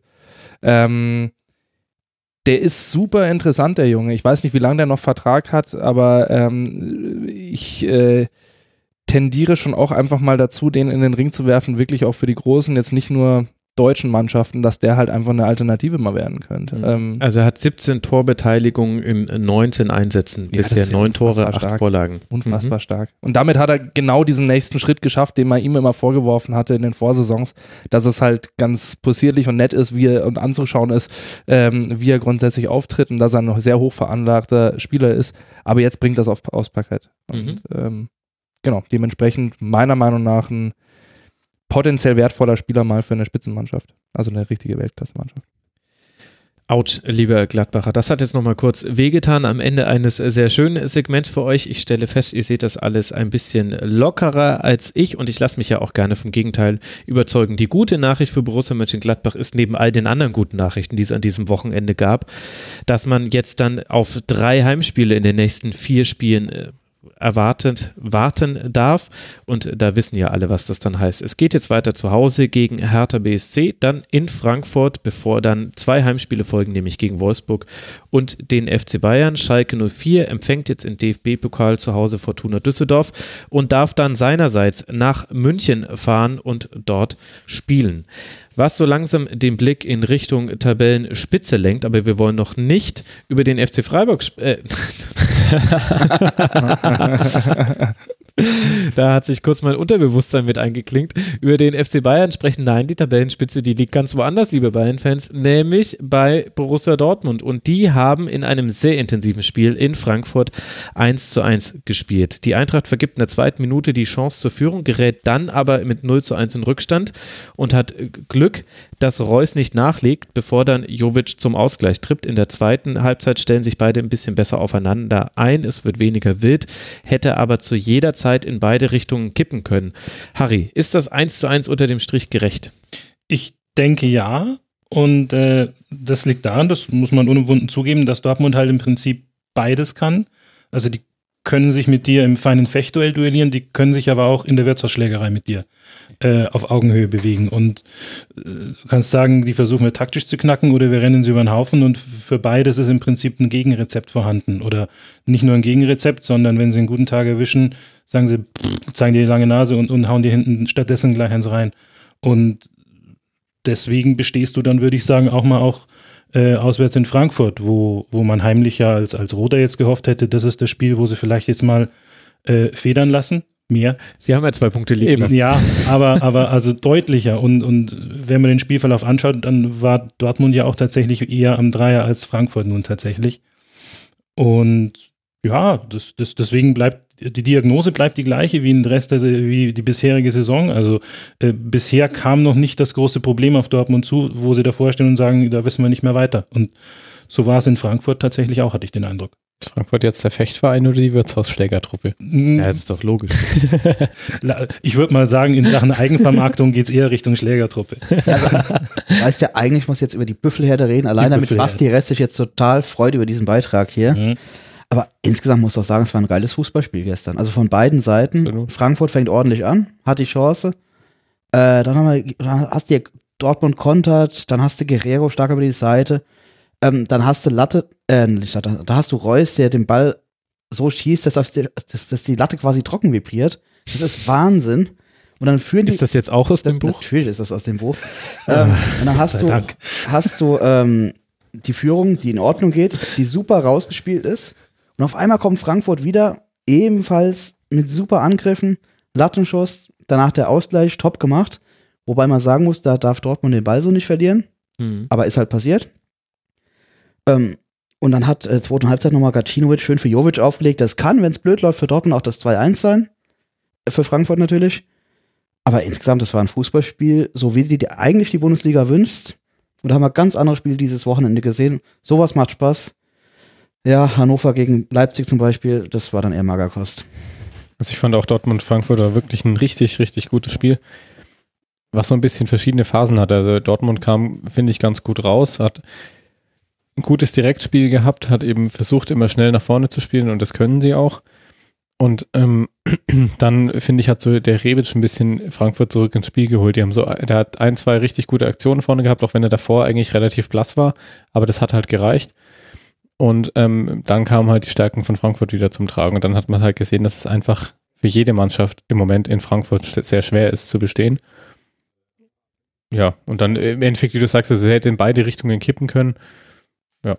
Die ist ja auch irgendwie so an der Entstehung des Ausgleichstreffers, das ist irgendwie so ein typisch Frankfurt gewesen, einfach die, die, diese Kiste. Hast die Torchance, äh, Pech, Lattentreffer, aber mhm. setzt im Endeffekt sofort und zwar am gegnerischen 16er halt einfach nach. Genau. Flanke versuchst halt einfach da irgendwie Überzahl zu schaffen. Und äh, die Dortmunder Abwehr schiebt komplett raus und verliert dabei aber irgendwie so der Klassiker, sie verliert den einen Spieler irgendwie aus den Augen. Und der ist dann hinten frei und schießt dann direkt Genau. das 1 Steht auch ja, und auch wie er es macht. Also das Das ist halt, ist halt ja, super. einfach mit purem Willen halt Ja. einfach das Ding reingeknüppelt. Und das, das zeichnet äh, bei all der, was man nicht vergessen darf, schon auch äh, spielerischen Qualität, die die Eintracht einfach hat. Die haben einen guten Kader meiner Meinung nach. Die zeigen wirklich tollen Fußball, hat man auch in dem Spiel jetzt wieder gesehen. Ja, es war schon ein Spiel annähernd auf Augenhöhe, muss man einfach sagen. Und das ist ein großes Kompliment für die Eintracht. phasenweise zumindest, ja. Hm. Ja. Was in Teilen diskutiert wurde, war die Härte, die die Eintracht am Anfang reingebracht hat, namentlich Rode. Mhm. Der wollte schon zeigen, hallo Dortmund, äh, Der war ihr habt übermotiviert, ja. abgegeben, der war übermotiviert. Wenn es blöd läuft beim falschen Schiedsrichter, spielst du mit zehn Mann, so ist es gut gegangen. So hat er durchaus Zeichen gesetzt, wie man so schön sagt. Aber Gelaufen eben ist gesagt- der auch es fast eben, 13 eben, Wo Kilometer. du eben ne? gesagt hast, der Kader, Riesenlob an Freddy Bobic, hätte ich ihm nie ge- zugetraut, dass er so einen Kader zusammenstellt. Das ist gigantisch, besonders mit den Voraussetzungen, die Frankfurt hat. Du hast zehn, äh, elf Bundesligisten vor drei, vier Jahren gehabt, die hatten andere Voraussetzungen. Und Frankfurt hat echt das Maximum draus geholt, hat mit Adi Hütter einen super funktionierenden Trainer. Der hat den Supercup, ich will nicht sagen hergeschenkt, aber hat was probiert, das ist vollkommen schief gegangen. Und seitdem wird, ist die Eintracht immer besser und besser geworden. Das wird natürlich Begehrlichkeiten wecken zur neuen Saison hin, aber aus meiner Sicht wird das wieder international enden. Und es ist für die Eintracht auch finanziell und vom Ruf, vom Marketinggedöns, alles hin und her, einfach ein super Erfolg. Zwei Jahre Europa League. Das halte ich für möglich und auch für hilfreich.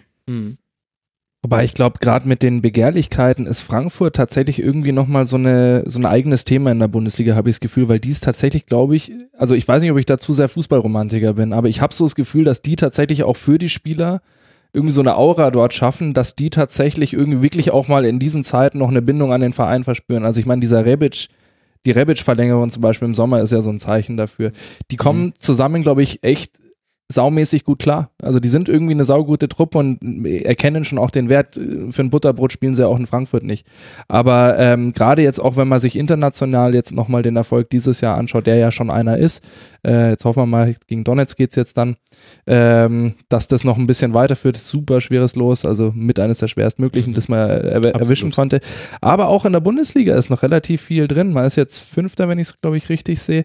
Und ähm, man hat da jetzt äh, zwei Spiele vor der Brust, die halt, ähm, also drei Spiele, wenn man das Donetsk-Spiel dazwischen noch da hinzunimmt, die halt totale Schlüsselspiele sind mit äh, Leipzig, Donetsk und dann Gladbach, die ähm, für die Frankfurter, wenn sie die sehr positiv gestalten, schon auch nochmal einen Weg nach oben äh, Ja. ergeben Du können. darfst auch nicht vergessen, wie Frankfurt gestartet ist, wo wir alle dachten, oh je, oh je, wie geht das denn los? Mhm. Dann das Europa League-Spiel in Marseille und auf einmal lief es nicht unbedingt von den Ergebnissen, aber von der ganzen Art und Weise, wie die Mannschaft aufgetreten ist, deutlich besser.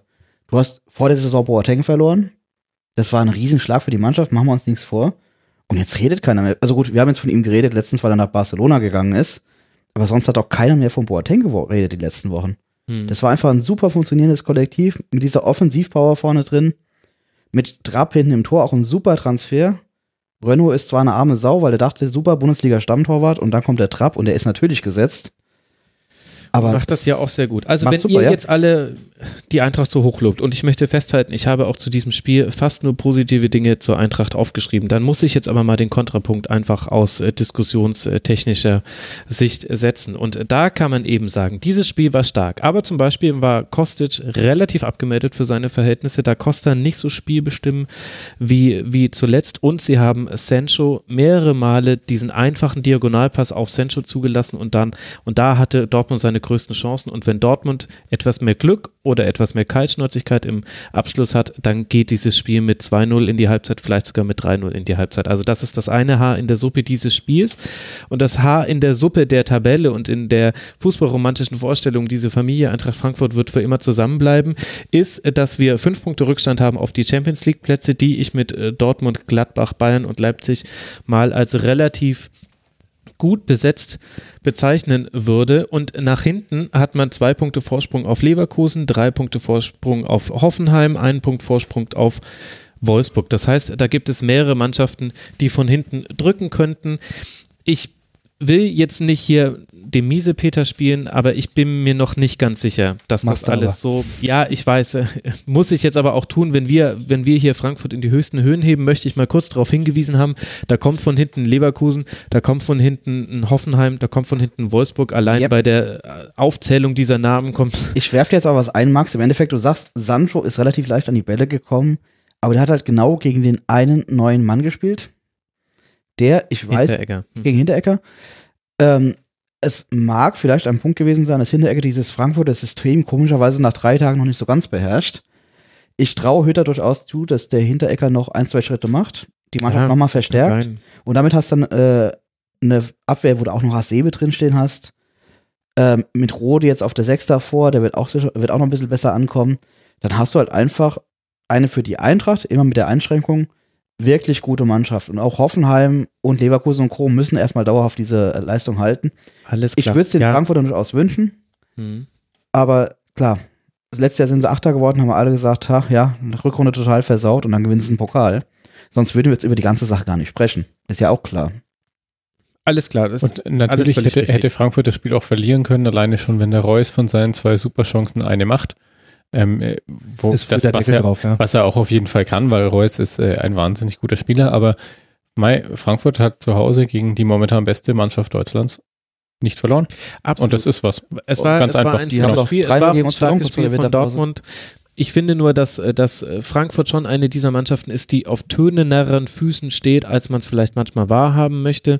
Wenn ein Ante Rebic fehlt, äh, ist Eintracht Frankfurt eine andere Mannschaft. Wenn ein Sebastian Aller, so wie zum Beispiel auch in diesem Spiel, nur als Vorbereiter und Zielspieler für lange Bälle von Trapp und aus der Innenverteidigung ziehen kann, spielen kann, dann dann fehlt dieser Mannschaft etwas. Jovic war in dem Spiel nicht ganz so gut und da sprechen wir halt über drei entscheidende Männer. Die Straßenbande 489, viel schöner als die Büffelherde. Grüße an Mir ist Fußball es 2000. nicht eingefallen tatsächlich, ja. Es tut mir sehr leid. Und da müssen halt tatsächlich nur mal einer oder zwei ausfallen. Ich will es ja auch gar nicht herbeireden, das hört man bestimmt auch nicht gerne, aber äh, mir ist das eben manchmal ein bisschen zu viel, wie man jetzt schon glaubt zu wissen, wie die ganze Saison noch äh, verlaufen würde. Dafür, dass ich sie quasi äh, in den Abstiegskampf getippt habe, ist es so oder so hervorragend. Absolut, dass sie sich deiner Prognose widersetzen konnten, Christoph. Deiner aber auch. Tatsächlich, Aber eine Sache, ja, bei mir war es ja Ansporn.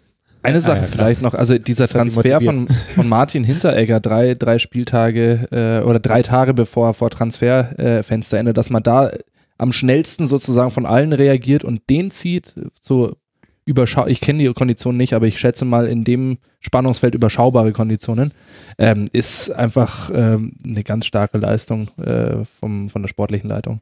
Ja, ich schaue gerade, ob wir hier Zahlen stehen haben. Lass mal schauen. Hinteregger steht nur Laie. Ja, das ist nicht hilfreich.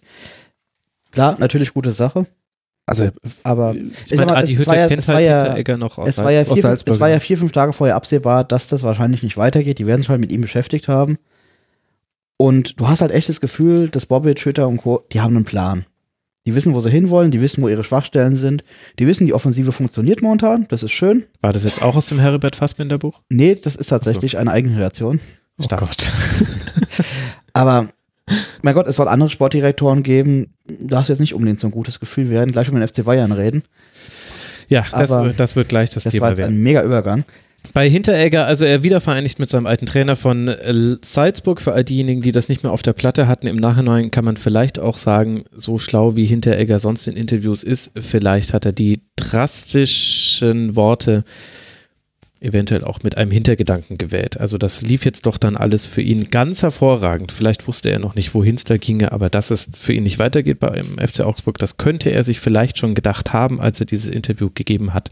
Großer Konjunktiv, aber den Gedanken hatte ich häufiger an diesem Spieltag. Über Dortmund könnten wir ganz, ganz viele Worte verlieren. Wir belassen es jetzt aber dabei, dass wir einfach diese sehr, sehr gute Leistung loben und eben vor allem hervorkehren, sie können eben auch die Schlachthausschlägerei, die Wirtshausschlägerei, Schlachthaus Nicht ganz so dramatisch.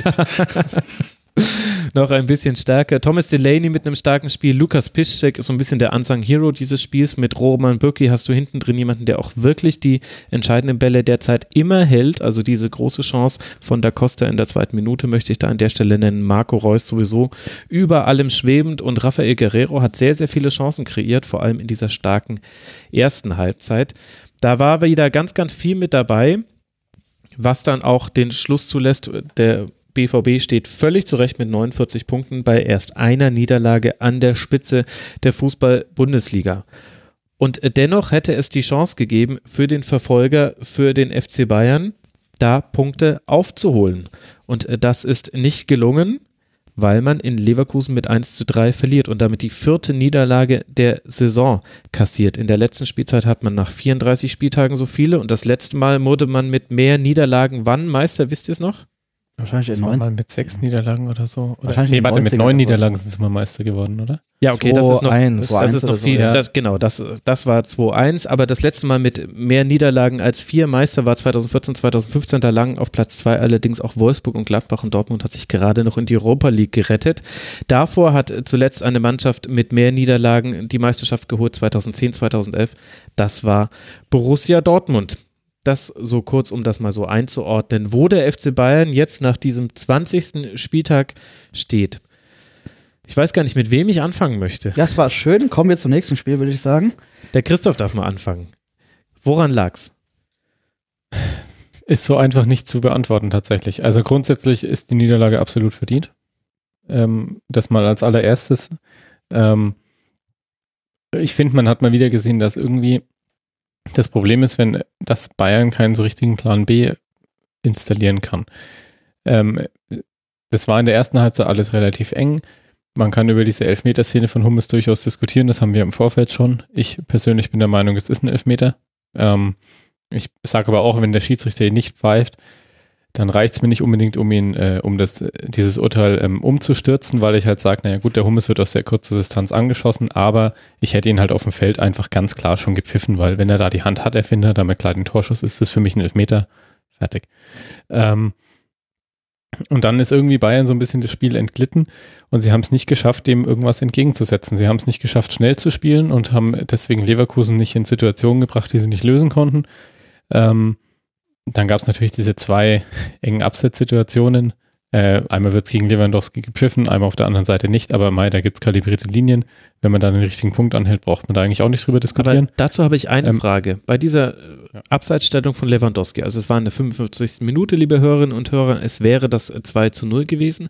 Habt ihr in der Einblendung in der Grafik gesehen, dass er im Abseits war? Ja, das Nein. Knie war ein bisschen, also dadurch, dass sie die Aber senkrechten Linien runtergemacht haben, ja, ansonsten es- natürlich aber nein. du hast ja noch die perspektivische Verzahnung ähm, mit drin. ich- also ich will überhaupt nicht sagen, dass es kein Abseits war. Ich möchte nur kurz über die Darstellung der kalibrierten Linien Okay, da sprechen. hast du Das- recht. Also ich persönlich habe es so nicht natürlich nicht gesehen, nur aufgrund der Linien, die sie nach unten gezeigt haben. Aber wenn sie zu mir sagen, sie sind kalibriert, dann, also glaube ich das jetzt mal. Die du Frage ist vertraust eher, dem DFB.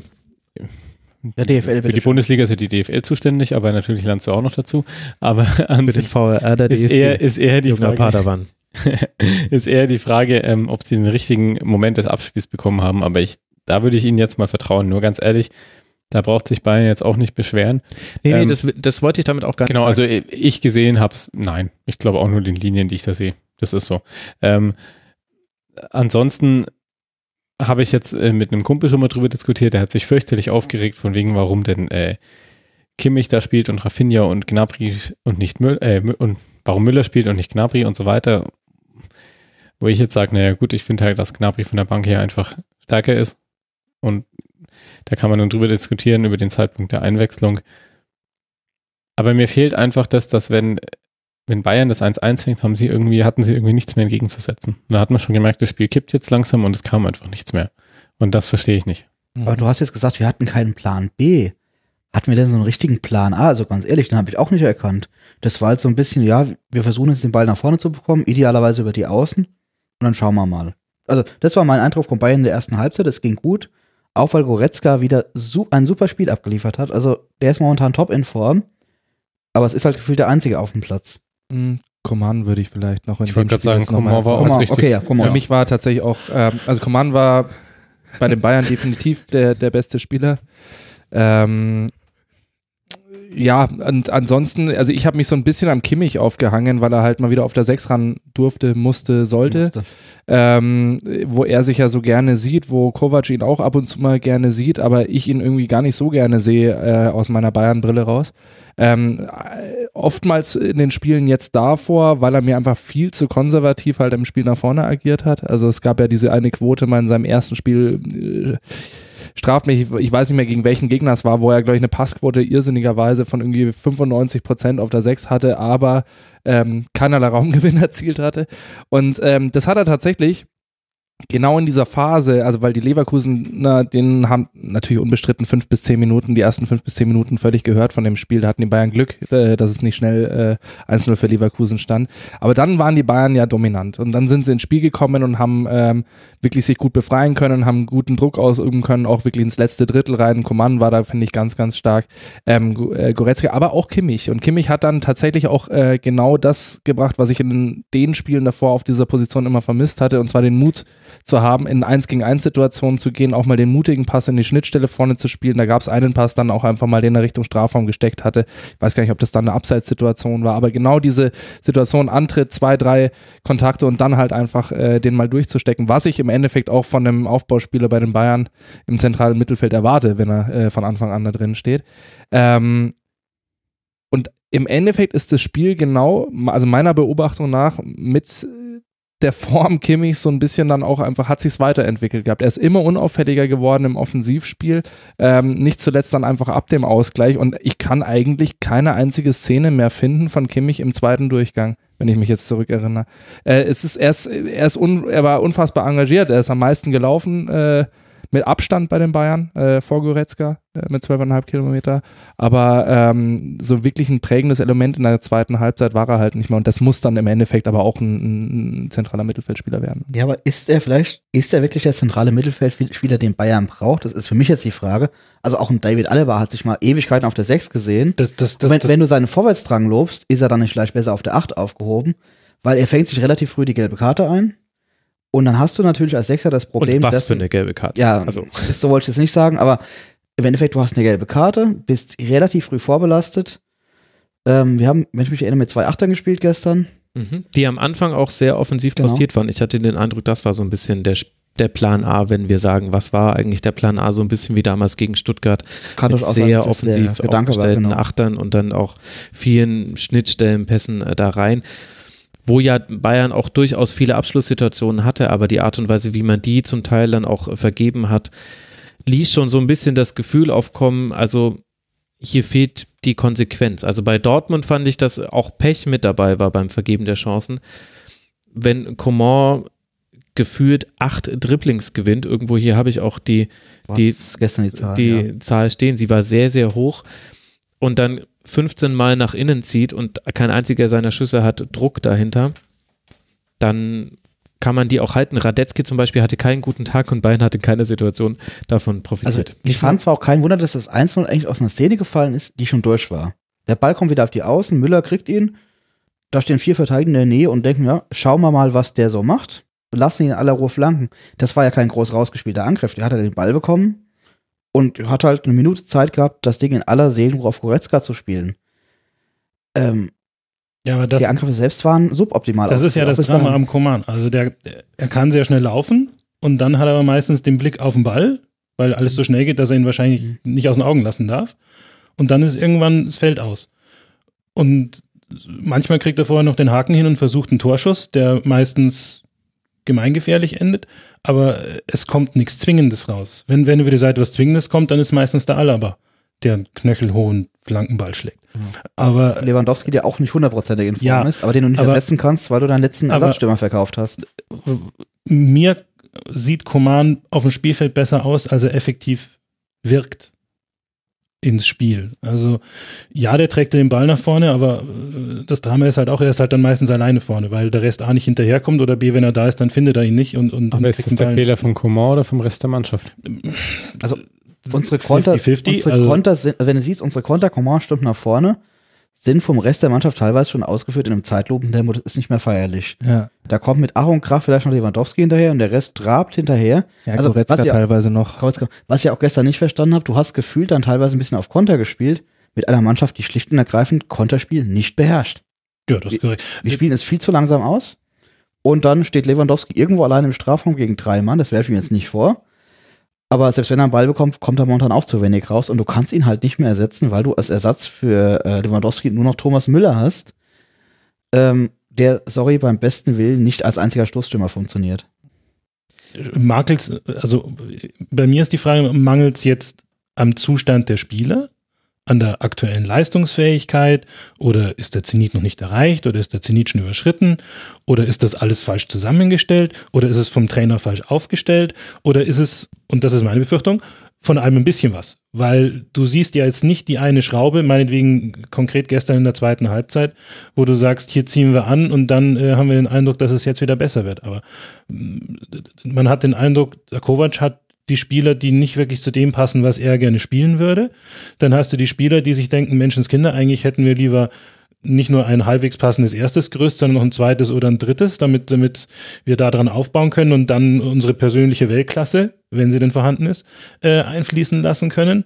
Und äh, in diesem Gewirr funktioniert das einigermaßen, bis der Gegner irgendwann spitz kriegt. Moment mal, die wackeln heute. Und so lange geht's nämlich in der Regel immer gut. Und dann läuft der Gegner einen ordentlichen Angriff. In der Regel scheppert es spätestens beim zweiten Torschuss zurzeit. So ist es nun mal leider. Traumtor oder nicht. Und dann äh, kannst du zuschauen, wie bei Bayern so die Luft rausgeht allmählich. Und dann geht nichts mehr vorwärts. Man sieht ja eben fast alle nicken, außer Max. Vielleicht sieht Max das ein bisschen anders.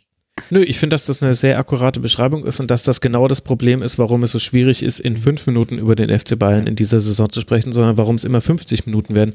Weil du gefühlt von der Kaderplanung über den Trainer bis hin zu Mentalitäts- und Formfragen alles abklappern musst, um das Gefühl zu haben, wir haben jetzt alle Baustellen angesprochen und dann könnte man ja noch die Frage stellen, Moment mal, könnte nicht ein Sportdirektor die eine oder andere dieser Baustellen schließen und dann hast du das nächste Thema und dann zückt irgendjemand das Grundgesetz und dann hast du wieder das nächste Thema. Also es hört einfach Ich nicht dir, auf. Ungarn, das ist nicht das Grundgesetz, das ist das Heribert Tatsächlich, Buch. das ist tatsächlich, das Grundgesetz. tatsächlich ist, ist, ist Sani Hamicic da der beste Mann, denn äh, man weiß, Sali- Hassan Salihamidzic, Has- Has- es ist so wundervoll, ich bring's kaum über die Lippen. Hassan Salihamidzic hat es am liebsten, wenn er von hinten kommen kann.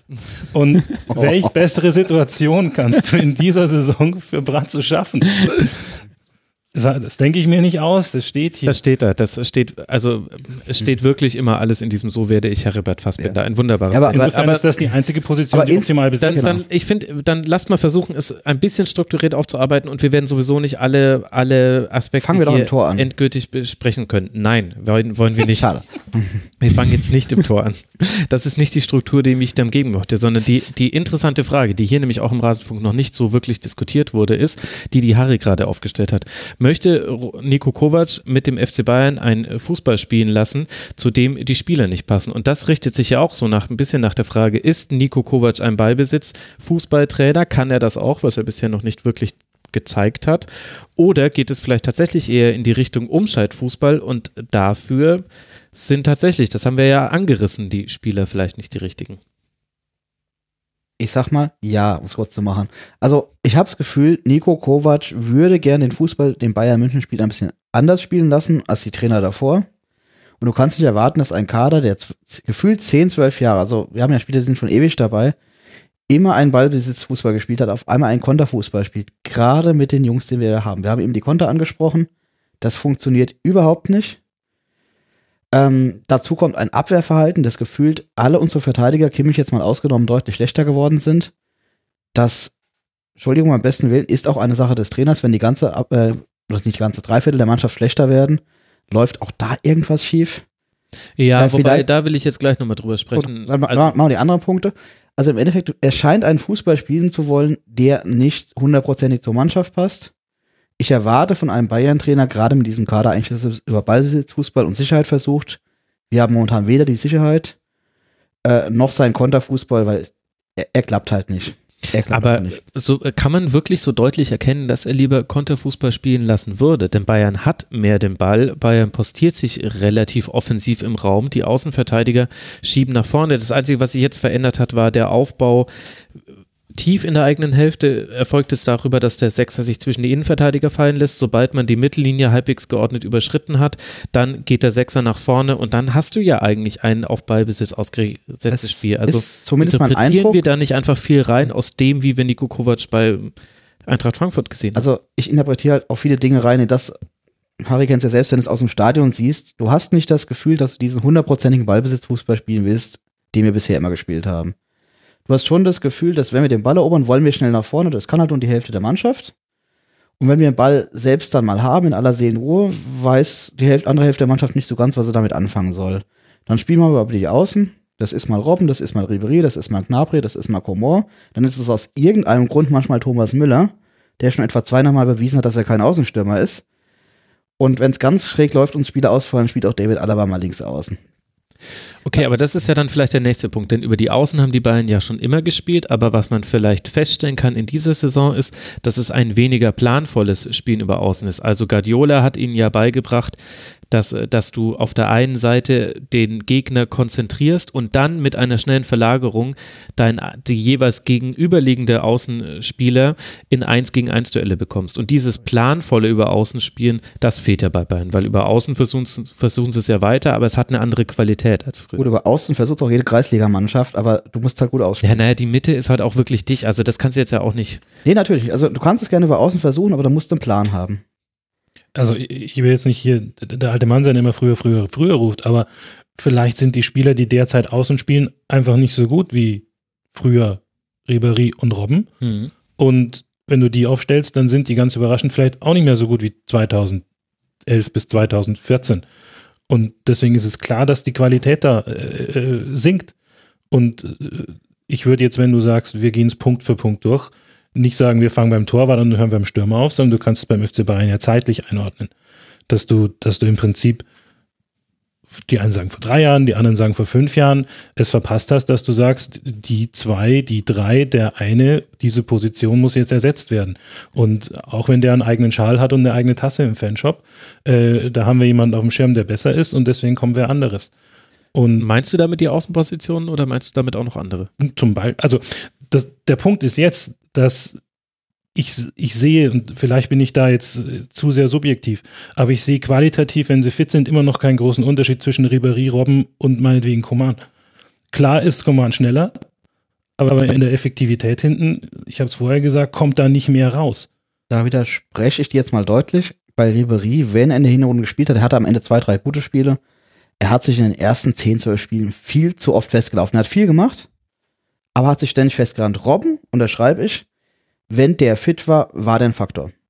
Robben war ein klarer Faktor, Ribery für mich nicht mehr. Und, aber das ist auch der Punkt, dass ich sagen muss, es kann doch nicht sein, dass ich hier zwei 35-Jährige habe, die meine, meine erste Option sind, wenn sie fit sind. Ob jetzt tatsächlich, weil sie die Besseren sind oder weil es das Credo im Verein bloß ist. Und äh, da keine gangbare Alternative zu finde.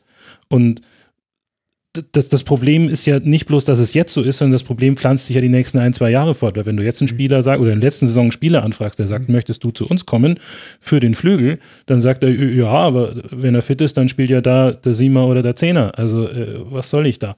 Und deswegen, wie gesagt, würde ich das Problem oder die Probleme eher zeitlich aufschlüsseln, als dass ich es jetzt an einer einzelnen Position festmache. Ähm. Und das Gleiche ist es, wenn du sagst, wir brauchen irgendwie mal eine Alternative zum Lewandowski da kannst du kommen oder holen, wen du willst. Wenn, wenn, wenn du sagst, äh, der Lewandowski spielt 33, Dreiviertel Bundesligaspiele, egal nach, äh, je nachdem wie es steht.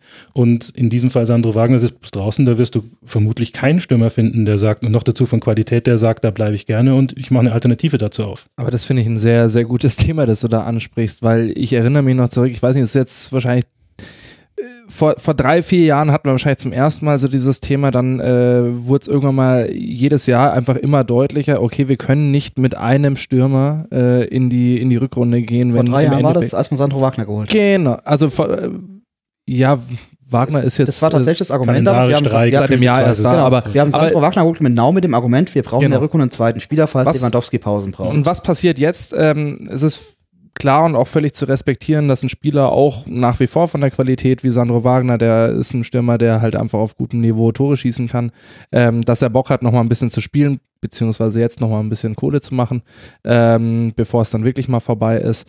Ja, aber Bayern ähm, hat es halt geschafft, dass er komplett frustriert ist. Erst hat ihn genau. die Nicht-Nominierung in der Nationalmannschaft ordentlich einen mitgegeben und dann hat es der Verein auch nicht geschafft, ihm so eine Perspektive zu bauen oder anzubieten, dass er gesagt hat, ich habe noch Lust, hier mit euch ja auch Titel zu sammeln. Mangelnde Spielzeit. Und er hat Absolut. immer gesagt, dass er sehr gerne in München spielen will, weil er halt auch aus München herkommt. Ganz genau. Also da hast du sowieso schon einen äh, sehr, sehr guten, entgegenkommenden Stürmer. Ich, ich bezweifle immer so nach wie vor, ob es der richtige Stürmertyp gewesen wäre, aber das ist nochmal ein anderes Thema, will ich heute nicht aufmachen. Ähm, du hast aber trotzdem eine Diskussion mit einem Spieler, der ja nicht den, den, den Bitch-Move macht sozusagen und äh, Last Minute sich sozusagen freipresst, äh, wo, was beim FC Bayern grundsätzlich sowieso schwierig ist. Du hast sehr viel Zeit, nochmal einen zweiten Stürmer zu holen. Und als FC Bayern, auch wenn du momentan äh, mit relativ vielen Problemen und auch äh, auf der Position des Sportvorstands äh, zu kämpfen hast, muss es möglich sein, in der Wintertransferperiode einen Ersatz für Sandro Wagner zu verpflichten, der eine gewisse Grundqualität hat. Das muss kein äh, adäquater Stürmer zu Lewandowski sein, aber es muss eine Lösung geben, dass Lewandowski irgendwie in der Rückrunde an Spieltag 25 bis 34 mal ersetzen kannst, wenn es vielleicht potenziell hoffentlich, wie auch immer, Liverpool wird hart genug äh, in eine Crunch-Time geht in, in diversen Wettbewerben. Und genau da sind wir jetzt plötzlich wieder. Und das ist äh, für mich unbegreiflich, dass diese Lektion anscheinend nicht gelernt oder dass man sich nicht mehr an diese Lektion erinnert, die man mal gelernt hatte, äh, nach so kurzer Zeit und man im Endeffekt mit einem Stammstürmer und man kann, äh, hört mir auf mit den Müllers und wie auch immer, wir haben alle gesehen, dass diese Experimente auf hohem Niveau nicht funktionieren mit Thomas Müller als Ersatzneuner, ähm, dass das halt einfach nicht funktioniert und das ist katastrophal. Also es ist ein katastrophaler Fehler meiner Meinung nach von der Also- Kaderplanung. Was ich mir vorstellen könnte, du hast bei Hoffenheim Knapri schon ab und an mal an der Spitze gesehen. Das wäre der eine Gedanke. Und ja, Das hilft aber halt leider nicht, wenn du so Punkt einfallslos eben- bist, dass du ständig flankst. oder nee, klar, wir werden Aber natürlich, macht- wir natürlich nur hohe Bälle flanken. Und dann haben wir halt schon Ochi Fried und Joshua Zirkzee. Und ganz ehrlich, der eine ist 18 und der andere ist ein, Stü äh, ist ein Stürmer, den wir aus Osnabrück in die vierte Liga geholt haben. Beim besten Willen, ich habe die Jungs gern, alles super, aber das reicht dann halt nicht. Und dann hast du die, Leg- wir können jetzt hier alle Positionen durchgehen, wo es der hakt. Wenn du auf die sechs schaust, da haben halt vor zwei, drei Jahren äh, Xavi Alonso und äh, Philipp Lahm noch gespielt. Die haben halt genau diese Bälle, über die wir eben diskutiert haben, auch geschlagen. Alonso hat dann gesehen, links außen ist einer frei und hat das Ding um einen halben Platz gefeuert. Das klappt jetzt auch nicht mehr. Klar, du hast da relativ junge Jungs stehen. Mag, ist es jetzt Sanchez oder ist es Thiago, wenn er mal fit ist? Ähm, aber auch da funktioniert es vorne und hinten noch nicht so, wie ich mir das vorstelle. Und da haben wir einfach gerade im Gegensatz zu Dortmund und in Teilen auch zu, im Gegensatz zu Gladbach der den, bei den Transfers echt nicht gut abgeschnitten. Das ist ja definitiv richtig, da wird niemand widersprechen. Ich möchte es aber einen Gedanken noch in die Runde werfen.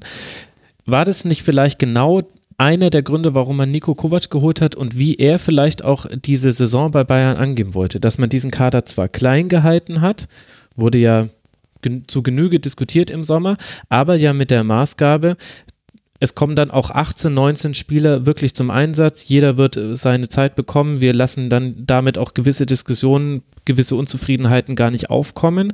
Und er hat das ja am Anfang viel offensiver gezeigt mit Rotation auf Plätzen, dass auch mal Spieler, die gesetzt schienen, dann plötzlich nicht mehr gesetzt waren. Also er hat schon eine andere Art der Leistungskultur eingeführt. Aber er wurde eben auch damit bestraft, dass durch Verletzungen und dann durch eklatante Fehler in der Abwehr, wo er sicherlich auch mitverantwortlich, aber nicht allein verantwortlich ist. Also was kann er zum Beispiel, um auf Leverkusen zurückzukommen, was kann er dafür, dass Mats Hummels zweimal irgendetwas auf dem Spielfeld sieht, was sonst niemand sonst gesehen hat und äh, deswegen Räume aufmacht, die er einfach geschlossen hätte halten sollen. Keine Ahnung, was da los war, aber daran ist ja nicht allein Nico Kovac schuld.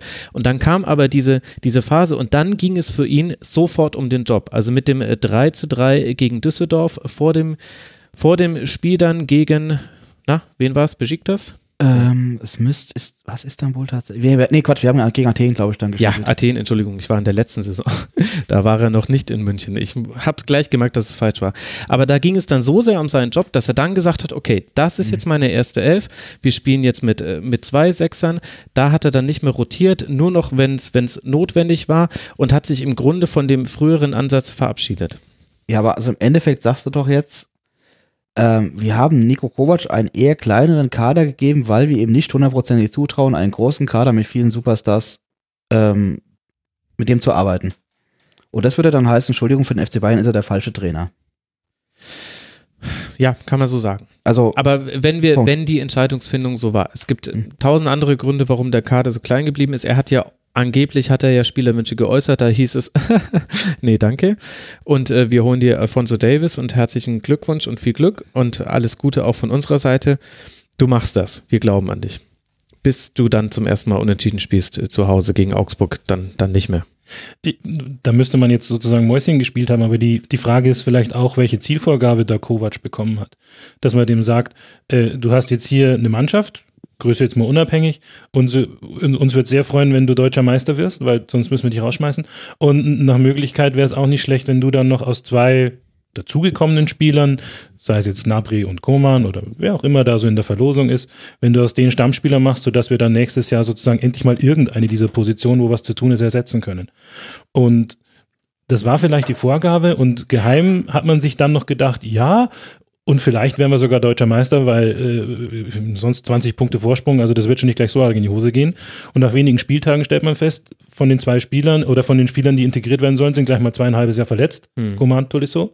Und äh, dann spielt auch noch auf einmal Dortmund auf und auf einmal geht da allen irgendwie die Düse, weil so schlimm war es dann doch nicht geplant. Also nicht Meister werden und keinen sozusagen äh, in die Startelf oder ins, ins obere Glied der Mannschaft zu befördern, das ist dann vielleicht doch ein bisschen viel. Und dann fängt man oben äh, verzweifelt an zu feuern. Der Kovac weiß vermutlich auch nicht mehr, in welche Richtung soll ich jetzt korrigieren. Und, und dann kommt, glaube ich, eben sowas raus, wie, wie wir es jetzt eben gerade sehen. Ähm, ja, das finde ich sehr interessanten Gedanken, weil da würde dann nämlich auch die Uli Hoeneß Aussage sehr passen, die völlig zu Recht ein bisschen ins Lächerliche gezogen wurde, wo er von der Umbruchssaison sprach, wo man sagt, Moment mal, einer der ältesten Kader der Liga und wo ist hier Umbruch? Aber vielleicht ist das tatsächlich deren Gedanke und Umbruch bedeutet beim FC Bayern dann eher etabliere ein, zwei Leute so gut hinter den jetzt schon bestehenden Leuten, dass man sie in der Hälfte der Spiele einwechseln kann ohne Murren und im nächsten. Jahr können wir den nächsten Schritt gehen. Aber im nächsten Jahr können wir den nächsten Schritt gehen. Wie, wie sieht denn der Moment momentan aus? Und das ist ja das Nächste, was einem als äh, Bayern-Fan ja Angst und Bange werden Du willst über den Sportdirektor sprechen. Mm, ja, also es ist ja auch von ihm ausgehend, aber ich will eigentlich grundsätzlich über die Ergebnisse, die er oder die, die, die, die Aussichten, die jetzt momentan offenbart werden, halt eigentlich sprechen. Das halt einfach mit einem, äh, wie heißt der, Hudson O'Doy, ähm, ein Spieler eigentlich jetzt seit Wochen bis Monaten irgendwie als der Top-Transfer jetzt einem auch als Fan angeboten wird und kolportiert wird. Ich meine, das ist ein, ein Weltklasseverein nach wie vor der FC Bayern München, der halt 74 Minuten bislang gespielt hat äh, bei einem äh, oder lass vielleicht sind es mittlerweile ein paar mehr, weiß ich nicht. Ja, ja ist ja nicht mehr im Kader, seit also, die Transfersache also, durch ist. Ähm, beim beim FC Chelsea der halt auch noch wirklich eine miserable oder eine, eine, unterdurchschnittliche Saison in der in der Premier League momentan spielt. Ist das wirklich der, F der Anspruch des FC Bayern oder hat man sich jetzt einfach wirklich ähm, dem gebeugt, dass nicht, nicht mehr mehr geht. Ähm, und das ist, finde ich, für mich, gerade wenn man halt einfach diese offenen Positionen, die sich jetzt einfach scheinen werden, ich meine, Rafinha als Backup für Kimmich auf der Außenverteidigungsposition, Kimmich, der sich und der halbe Trainer auch als äh, Mittelfeldspieler ja sieht, was machen wir denn eigentlich mit der Rechtsverteidigung im nächsten Jahr? Ähm, Rechtsverteidiger wachsen nicht an den Bäumen, wie wir alle wissen, sondern es ist eine unheimlich schwer zu besetzende Position. Wie viele, wie viele Außenverteidiger in der Bundesliga kennen wir, die wirklich richtig, richtig hohes Format haben? Ähm, und darüber die ganzen Flügelpositionen. Wir brauchen einen zweiten Stürmer. Lewandowski wird irgendwann mal 31 Jahre alt. Ähm, das ist eine unfassbar schwierige Aufgabe, die sich da jetzt im FC Bayern stellt, die momentan ähm, im Umgang für mich einfach, also ich würde es fast sagen, fast nicht professionell behandelt wird, weil ich echt mir einfach denke, sag mal, sind sie sich selbst nicht eigentlich der, dem Ernst der Lage eigentlich im Klaren? Oder passiert da was im, im Hintergrund, was wir alle noch nicht wissen und sie überraschen uns zum Schluss im Sommer mit enormer Qualität und wir und ich äh, bin Lügen gestraft und sage, okay, gut gemacht, Jungs. Äh, das sind doch die Spieler, die ich beim FC Bayern erwarte. Also meine Damen und Herren, Sie sehen gerade lauter Leute den Kopf schütteln. wirklich, ähm, Aber auf der anderen Seite ist die Situation ja auch schwieriger geworden. Also äh, dann, ich, ich gehe hier immer in die Gegenposition. Das muss auch einfach sein, weil wir uns zu einig sind in vielen Punkten. Es ist auch schwieriger geworden, Spieler zum FC Bayern zu holen, weil du ein paar neue Vereine hast, die sehr, sehr attraktiv sind. Also es ist nicht mehr so wie früher, dass du vielleicht fünf Vereine hast, die für die Topspieler der, der Fußballwelt in Frage kommen, mit Real, Barca, mit Juve, mit dem FC Bayern und dann na, sind sogar mehr als fünf. Dann hast du noch in, in England auf jeden Fall United und dann je nachdem, wer gerade seine Hochphase hat, derzeit definitiv City und Liverpool sind auch noch Adressen, sondern du hast eben halt auch noch mit PSG kommt da noch was mit dazu. Es ist unglaublich viel Geld auch bei anderen Clubs unterwegs. Atletico hat sich geschafft, irgendwie so eine Bastion aufzubauen, wo auch keiner mehr weg möchte und wenn, dann haben die eben irre Ausstiegsklauseln in ihren Verträgen. Das wird ja der FC Bayern mutmaßlich im Sommer dann auch selbst erfahren. Es ist halt nicht mehr ganz so einfach und du kannst auch natürlich Glück haben mit einem Jaden Sancho. Das ist ja so ein bisschen der Vorbildtransfer für Hudson O'Doy. Ist das, ja berühmte, ist das nur Glück? Ist halt die Frage. Oder ist das gutes Scouting? Und das ist, Naja, schlechtes Scouting ist es nicht, aber ob er dann so einschlägt, ob er sich nicht verletzt, ob er mit der Liga gleich umgehen kann, da fällt auch gerade viel zusammen. Und Gerade in dem Alterssegment halt einfach, ne? ja, also na, natürlich. ist es immer eine Lotterie, mit so jungen Spielern zu dealen. Also Davis ist natürlich auch ein Risiko. Was man bisher gesehen hat, war okay. Mehr nicht, aber es, Ja. war, es war okay. Für einen, was haben wir gezahlt? 10 Millionen, glaube ich, Transfer. Ähm, aber im Endeffekt, ähm, ja, ich weiß, ich weiß Also der Punkt, den ich eigentlich machen wollte, ist, dass ich glaube, dass, dass die alten Mechanismen, nach denen der FC Bayern Transfers gemacht hat, dass die nicht mehr alle gleich gut funktionieren, so wie in der Vergangenheit.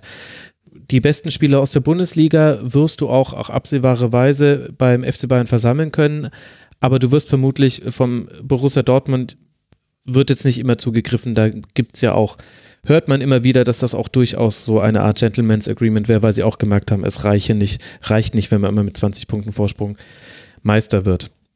Es liegt aber, finde ich, auch ein bisschen daran, dass du, also ich zumindest aus meiner Perspektive zurzeit oder seit den letzten Jahren und Saisons nicht wirklich erkenne, machen wir jetzt sparsam und machen einen stabilen Bundesliga-Ersten und schauen dann, was nach oben geht in der Champions League? Oder sagst du gezielt, Bundesliga, das, das, das, das hauen wir auf der linken Arschbacke weg, wir kaufen jetzt für die Champions League ein. Und jeder, der zu uns kommt, weiß, dass er für die Champions League eingekauft wurde. Und äh, dann hast du auch wieder andere Vorzeichen. Dann weiß der, da sitze ich halt jetzt am Wochenende mal draußen, weil ich bin für die Champions League hier. Und das hast du ja, habe ich das Gefühl, unter Kovac jetzt nicht. Also da hast du eine Unsicherheit mehr oder weniger, äh, mit dem, wo der Spieler nicht weiß, habe ich einen Stammplatz, spiele ich jetzt nicht, weil er mich schont, hm, hm, hm, weiß man nicht. Inzwischen wird es vielleicht ein bisschen besser, weil er sich da seine halbwegs feste Elf erbaut hat.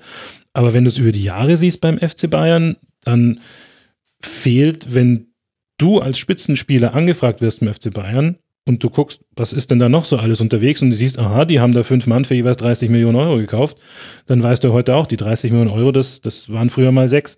Also das, das ist nicht der Kader, mit dem ich möglicherweise in die Champions League äh, durchstarten würde. Da gehe ich lieber zu einem von den sechs Engländern. Aber das oder- hatte doch Bayern früher auch nicht. Also Ja, gucken aber wir uns doch mal an, wo Bayern seine, seine Spieler hergeholt hat. Da haben wir drei Säulen und eine Säule fehlt. Und das ist Leverkusen. nämlich dann eigentlich mein Punkt. ja gut, das, das wird ja auch passieren. du meinst die Abfall, du- Abfallprodukte von Topclubs? Du, du hast zum einen das Beste aus der Bundesliga von möglichst auch sehr gerne auch von einem äh, direkten Konkurrenten. Ganz früher war es auch noch, wer gegen uns ein Tor geschossen hat, hat schon mal einen Bonus, aber das lasse ich Ja, jetzt weg. Ali Day, Dann, grandios. dann, dann überlegen wir, wann kamen wirkliche Topstars, internationale Topstars zum FC Bayern? Meine Antwort wäre ehrlicherweise noch nie.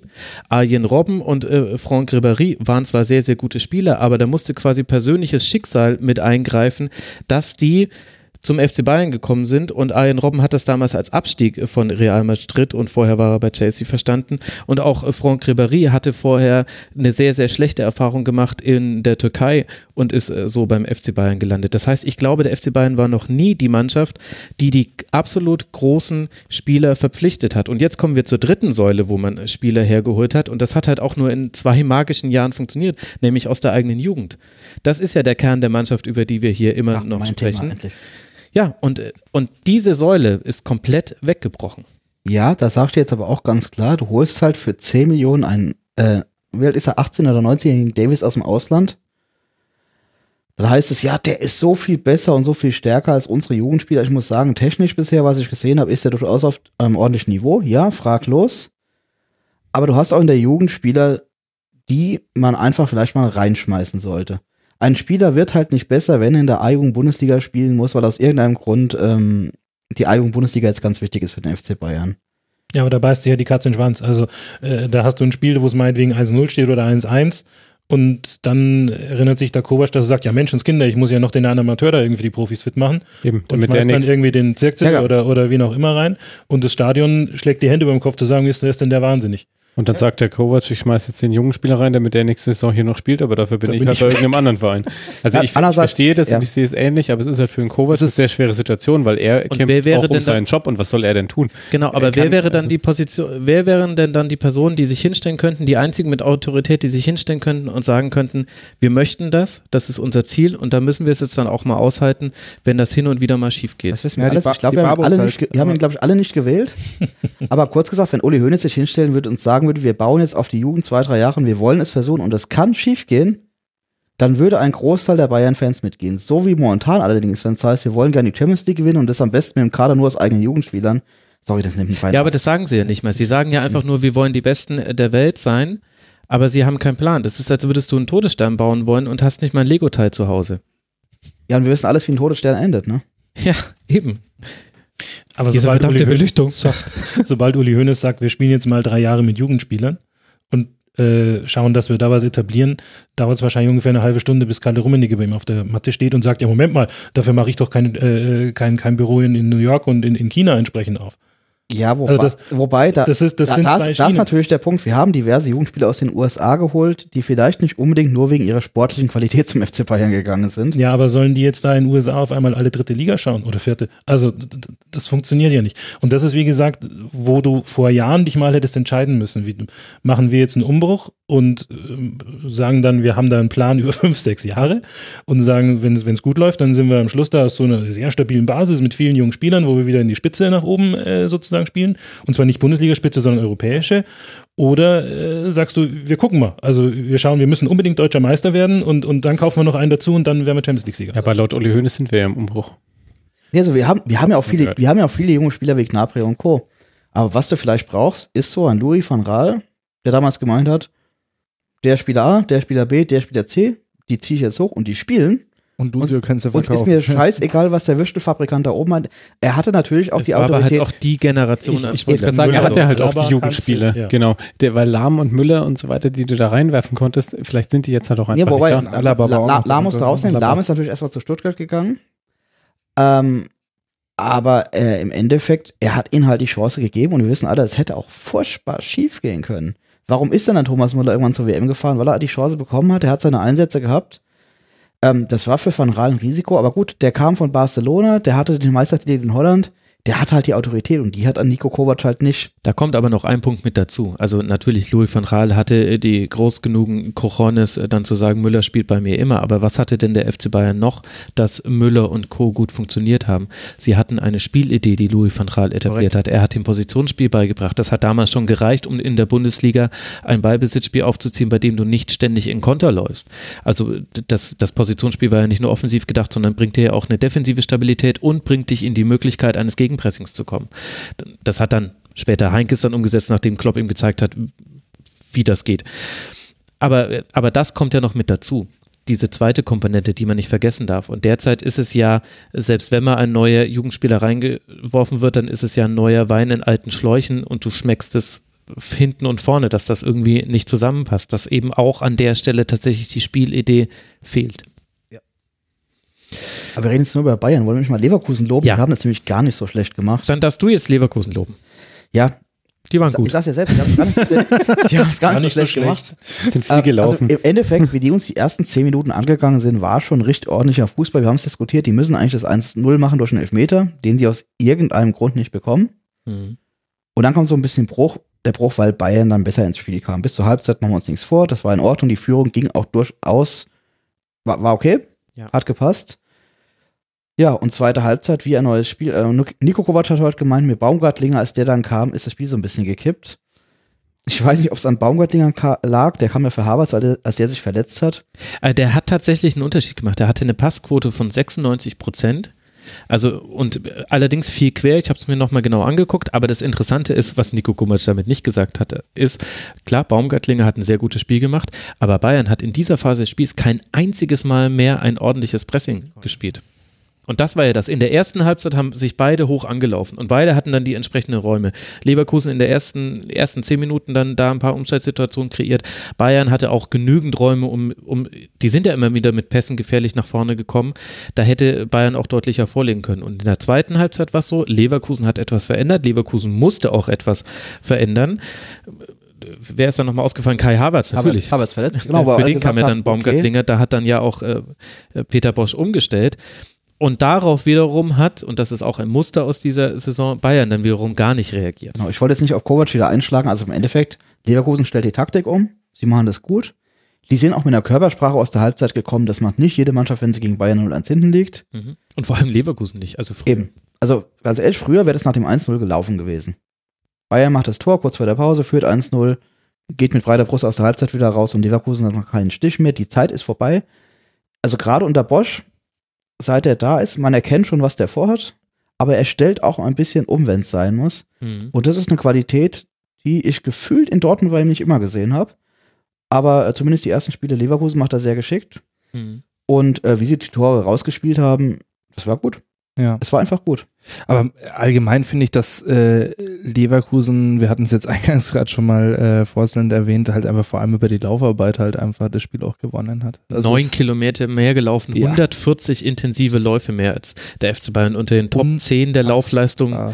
Zwei Bayern-Spieler, ansonsten nur Leverkusen. Und da muss man Qualität, ja. bis zu seiner Verletzung Kai Havertz äh, erwähnen. Julian Brandt enorm starkes Spiel gemacht. Also vor allem auch wirklich in der Drecksarbeit. Also das, das äh, wirklich äh, Räume zugerannt wie ein, wie ein Irrer. Ähm, und Kevin Volland, äh, der ja eigentlich als nomineller Neuner ja irgendwie aufgeboten war, aber teilweise ja irgendwie fast schon einen besseren Libero dann teilweise irgendwie auch gegeben hatte, sich Bälle irgendwo geholt hatte, verteilt hatte. Also wenn ich mir das dann nochmal angeschaut hatte, wer jetzt eigentlich diesen Diagonalpall gespielt hat, war es dann im Zweifel auch mal der Vorland noch, der dann aber vorne auch gleich schon wieder eingelaufen war, der ein Riesenspiel gemacht hat, nicht nur wegen seines Tors, mal abgesehen von dieser äh, Schauspieleinlage noch kurz vor Schluss, die wirklich nicht, nicht notwendig war. Aber da kommen vielleicht noch die alten Ja, Derby-Gene genau, äh, kriegst, dann irgendwie kriegst den Tragen. 60er vielleicht aus München raus, aber 60 nicht aus dem München. Oh. Schade, dass wir kein, kein Phrasenschweinchen hier äh, stehen haben. Nee, aber Riesenspiel, also für mich Volland, äh, Mann des Spiels, äh, habe ich mir so ein bisschen gedacht, äh, weil ähm, unfassbar umtriebig, ganz, ganz wichtige Kiste dann halt einfach gemacht, den langen Weg gegangen. Ähm, bei dem Tor, äh, das wollten, da wollte ich äh, eure Meinung nochmal wissen, rückt Süle da richtigerweise raus oder muss Oh, er das, drin das haben bleiben? wir gestern hier diskutiert. Haben wir gestern auch schon diskutiert, Also ob er rausrückt. drei Punkte im Endeffekt. Der Alaba geht ein bisschen dilettantisch in den Zweikampf. Hummels steht irgendwo mitten im Raum. Alle, Hummels hat äh, darauf spekuliert, ich habe es mir noch ungefähr acht bis zehn Mal angeguckt, das ist jetzt nicht gelogen. Meiner Meinung nach hat Hu- Hummels rückt raus und geht an Alaba vorbei. Für alle, die das nicht mehr genau vor Augen haben, Hummels kann das nur gemacht haben in der Annahme, Alaba hat den Ball gewonnen. Ansonsten ergibt es nämlich keinen Sinn, warum er rausgeht und vor Alaba steht. Der wollte den Pass von ihm bekommen. Und deswegen, das war dann Gut, aber im Endeffekt, dann kommt der Ball über die Außen und Süle rennt halt in einem Tempo auf den Gegenspieler zu, dass der nur eine Bewegung machen muss und Süle ist im Endeffekt aus dem Spiel genommen. Das war der Pass in die Mitte. Ja, Ja, und, kriegt einen Beinschuss, ne? Also, genau. und dann, dann steht da halt keiner mehr, außer am Leverkusener. Und ja gut, den macht man dann halt. Aber mir hat das Abwehrverhalten von allen dreien nicht gefallen. Also ich würde es keinem die Alleinschuld geben. Da waren es alle drei beteiligt. Mhm. So, und jetzt loben wir wieder Leverkusen. Ich will jetzt nicht wieder über Bayern sprechen. Ja, also Julian gut. Brandt gesagt, ist sehr stark. gemacht. Man muss auch sagen, Mitchell Weiser nach einer schwierigen ersten Halbzeit, wo Coman ihn ganz schön eingedreht hat bei manchen Dribblings, in der zweiten Halbzeit kein Tackling mehr verloren, alles erfolgreich, wurde kein einziges Mal mehr ausgedribbelt, Das tut am hat sich weh, deutlich äh, gesteigert. Ja, da muss man aber auch mal drauf hinweisen. Dann muss man noch sagen, warum hat Mitchell Weiser gespielt? Weil Lars Bender gefehlt hat. Das hat Leverkusen sehr gut kompensiert. Sven Bender hat sich unglaublich reingeschmissen, nicht nur sinnbildlich in dieser einen Situation, wo er dann tatsächlich auch den Schuss geblockt hat, irgendwie aus äh, drei Metern und sich dabei ein bisschen äh, verletzt hat, sondern Wahnsinn, was der abgerissen hat. Ich habe ein bisschen die Sorge, dass das bei Leverkusen nicht über alle Spiele trägt, weil das eben einfach von der physischen Belastung her enorm ist und sie haben eben, ich meine, das Programm ist jetzt Heidenheim, Mainz, Krasnodar, Düsseldorf, Krasnodar, Dortmund. Also man sieht, die haben noch viele Spiele jetzt bis äh, in den nächsten Wochen. Das heißt, Gerade Düsseldorf und äh, Dortmund machen uns nichts vor, das wird auch körperlich anstrengend. Gegen beide. Auch. Bei denen ist Krass, dann da alles vielleicht null anstrengend. Also es, Also ganz die, die laufen quasi auf Voll, Volllast Mhm. und da wird es Kollateralschäden geben und da, da muss es eigentlich auch irgendwann mal Spiele geben, in denen sie die Spiele nicht über ihre Physis gewinnen können. Und dann bin ich gespannt, ob es auch einen, einen zweiten Weg gibt für Leverkusen, diese Spiele zu gewinnen. Was machen sie mal in einem Spiel, wo sie es nicht schaffen, 300 Sprints anzuziehen, wo sie es nicht schaffen, jede Lücke zuzulaufen? Werden sie dann passiver? Machen sie die Lücken dann einfach enger? Werden sie kompakter? Wie werden sie es machen? Bin ich sehr gespannt drauf. Aber da ist dann Bosch gefordert und das wird interessant. Absolut. Es war auf jeden Fall ein grandioses Spiel von Leverkusen, vor allem unter der Prämisse, dass die erste Halbzeit, 30 Minuten der ersten Halbzeit gar nicht so toll waren und dann aber die zweite Halbzeit so gut zu gestalten. Da hat dann auch das 1 zu 1 geholfen, da hat Sven Ulreich nicht ganz perfekt ausgesehen. Es geht jetzt weiter für den FC Bayern dann in Berlin im DFB-Pokal und dann zu Hause gegen Schalke 04. Auf ein Spiel freut ihr euch jetzt schon den ganzen Abend, das weiß ich. Und deswegen habe ich es auch ans Ende gepackt, dass wir jetzt da nochmal richtig Gas geben können, bevor wir dann unsere ja, das Essen genießen, was es auch geben soll. Hertha BSC gegen den VfL Wolfsburg ein 0 zu 1 und so verliert die Hertha mal wieder ein Heimspiel, in dem eigentlich bei beiden Mannschaften gar nicht so viel ging. Die 90 Minuten reduzierten sich auf einige Momente, in denen Wolfsburg in der Summe dann etwas glücklicher war. Harry, wie hat dir das Spiel gefallen? ähm, tatsächlich genauso. Also gefühlt habe ich, bin ich immer erstaunt, wenn Hertha verliert zu Hause. Weil so vom Bauchgefühl ist Hertha so die klassische Mannschaft, wo du sagst, da fährst du hin und es wird wahnsinnig schwierig. Mhm. Ähm, und, und, und oft verpufft es aber dann so ein bisschen und dann kannst du eine Münze werfen. Und diesmal fand ich, das Tor war ja jetzt auch eher so ein bisschen, ne, also vielleicht nicht so, wie man es am Taktikbrett im Prinzip unbedingt äh, sich planen würde.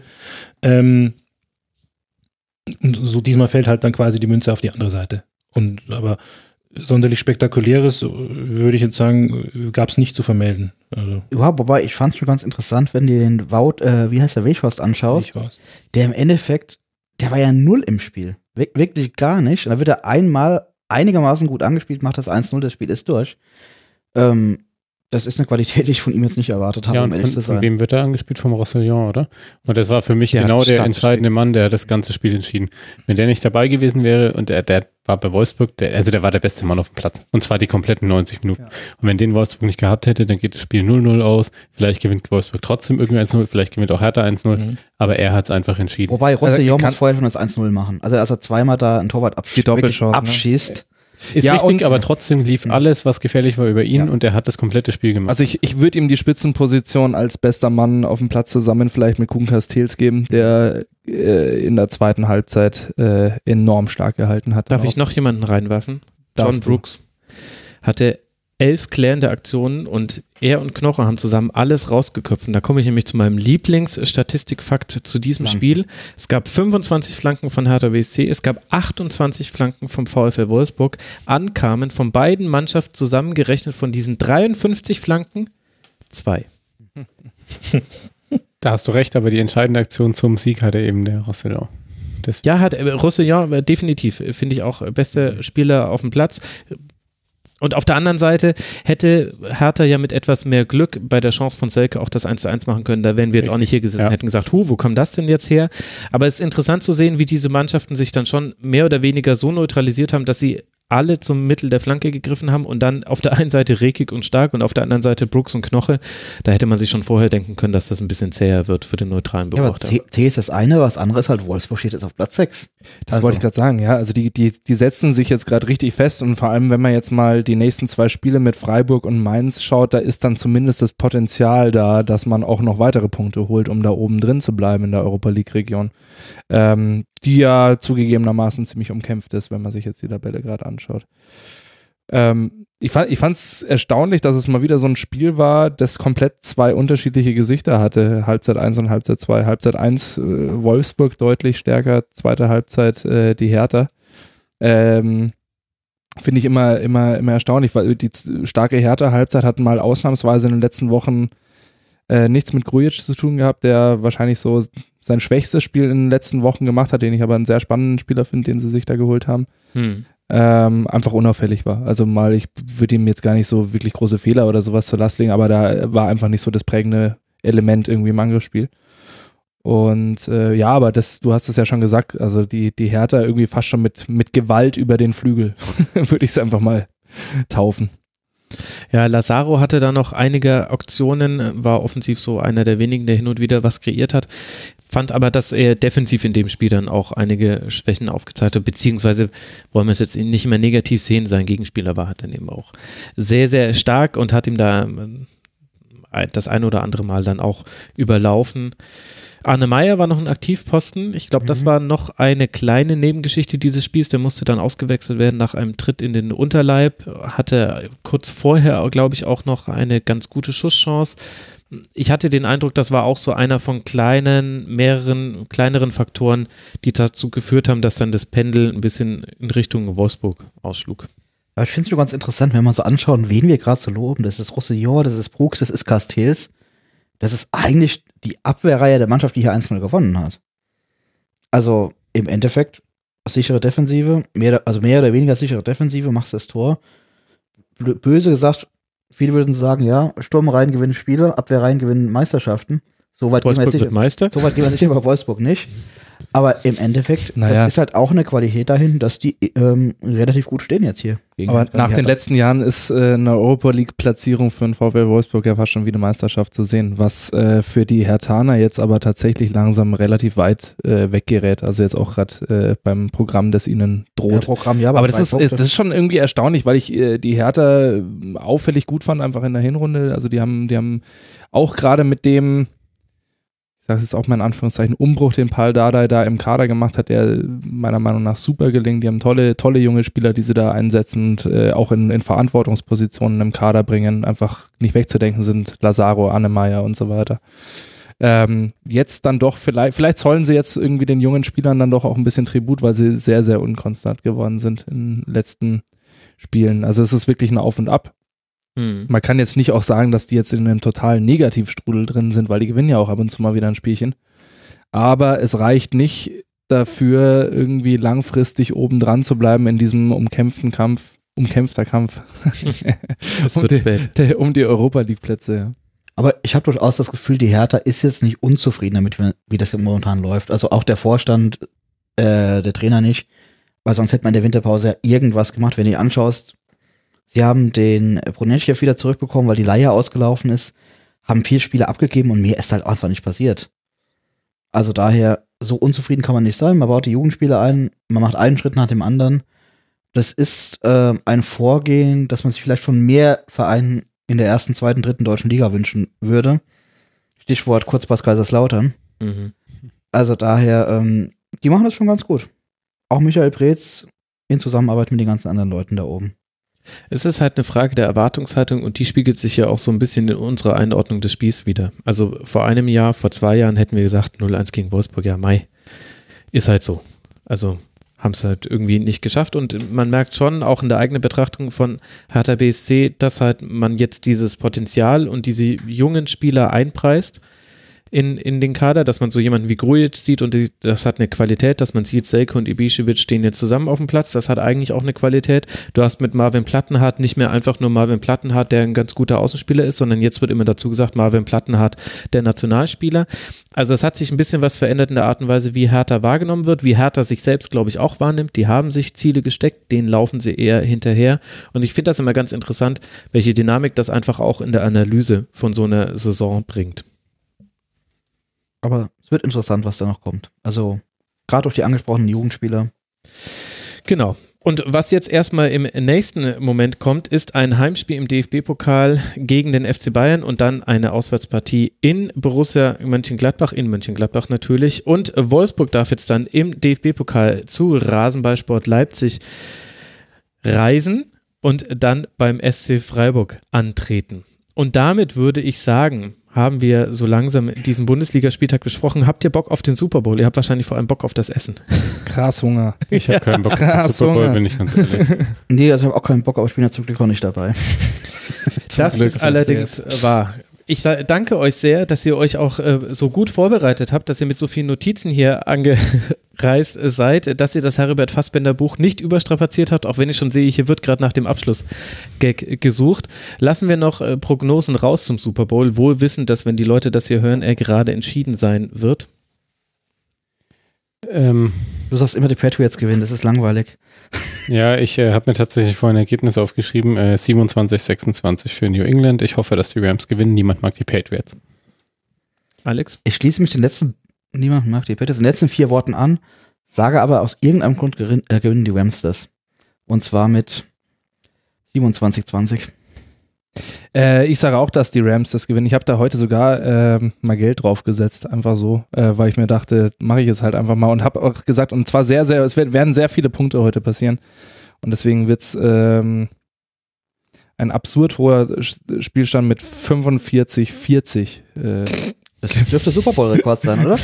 Du weißt, Gewinnen dass wir bei, Rams gegen die bei jedem Touchdown, bei jedem Turnover und so weiter Wird trinken, richtig zusätzlich getankt zu den wieder. sonstigen. Übrigens, eine der Kategorien wird äh, fürs Trinkspiel, Tony Romo sagt ein Spielzug richtig voran und ich äh, voraus und ich überlege schon, ob wir dann vielleicht auch alle trinken sollten, wenn es gerechter wird. Harry, 35, 10 äh, für die Patriots. Das will niemand sehen, aber so ist es. Ich glaube auch, dass die Patriots äh, gewinnen werden. Ich glaube auch, dass das niemand sehen will. Es wird furchtbar und ich glaube, dass sie 25 zu 13 gewinnen. Da wird nicht viel gehen. Uns ist allen klar, dass dieser Teil rausgeschnitten wird, wenn wir alle total daneben lagen. Nein, das Doch, mir Max egal. vorhin Völlig veröffentlicht dazu. Da stehen Aber wir völlig noch, dazu. Als Abschiedsheribert Fassbinder Toulouse or not Toulouse, das ist hier die Frage. Sehr schön, Christoph. Da hat es sich gelohnt, dass du noch gestöbert hast. Äh, Dann machen wir hier an dieser Stelle dicht. Ich danke äh, Christoph at Krusty der Clown. Ich danke Alex at Alex-Muck86. Ich danke Philipp at wer weiß schon, wie er auf Twitter heißt, wollen wir nicht wissen. Irgendwann mal bin ich mit Pandapool da und dann alles gut. Ich danke Harry at Harlat-Stinyl. Guckt einfach auf die rasenfunk.de Seite, da ist es verlinkt. Harry, danke, dass du dein Debüt hier gegeben hast. Sehr gerne. Ich sende Podcast-Grüße raus, sehr, sehr herzlich an Downset Talk, den, wie ich finde, aktuell besten Fußball-Podcast deutschsprachig. Die haben eine sensationelle Folge in Vorbereitung des Super Bowls gemacht und ich bin mir sicher, liebe Hörerinnen und Hörer, sie werden auch im Nachgang des Super Bowls eine tolle Folge machen. Also Downset Talk mit Adrian Franke und Christoph Kröger kann ich sehr empfehlen. Ein wirklich toller, toller Podcast und die haben auch ein interessantes Finanzierungsmodell, das dem des Rasenfunks nicht unähnlich ist. Und mit diesen Worten entlasse ich euch in den Tag, in die Nacht oder was auch immer ihr jetzt zu tun gedenkt. Danke für eure Aufmerksamkeit und denkt dran, es wird auch ein Tribünengespräch geben. Es wird auch noch Kurzpässe geben. Mal gucken. Einen, zwei, mal sehen, was sich da noch so aus dem Ärmel schütteln lässt. Und die nächste Schlusskonferenz wird dann wieder eine reguläre und dann sprechen wir über den 21. Spieltag. Habt gute, eine gute Zeit, ihr da draußen. Bis bald. Macht's gut. Ciao. Servus. Servus. Gute Nacht. Das war die Rasenfunk-Schlusskonferenz.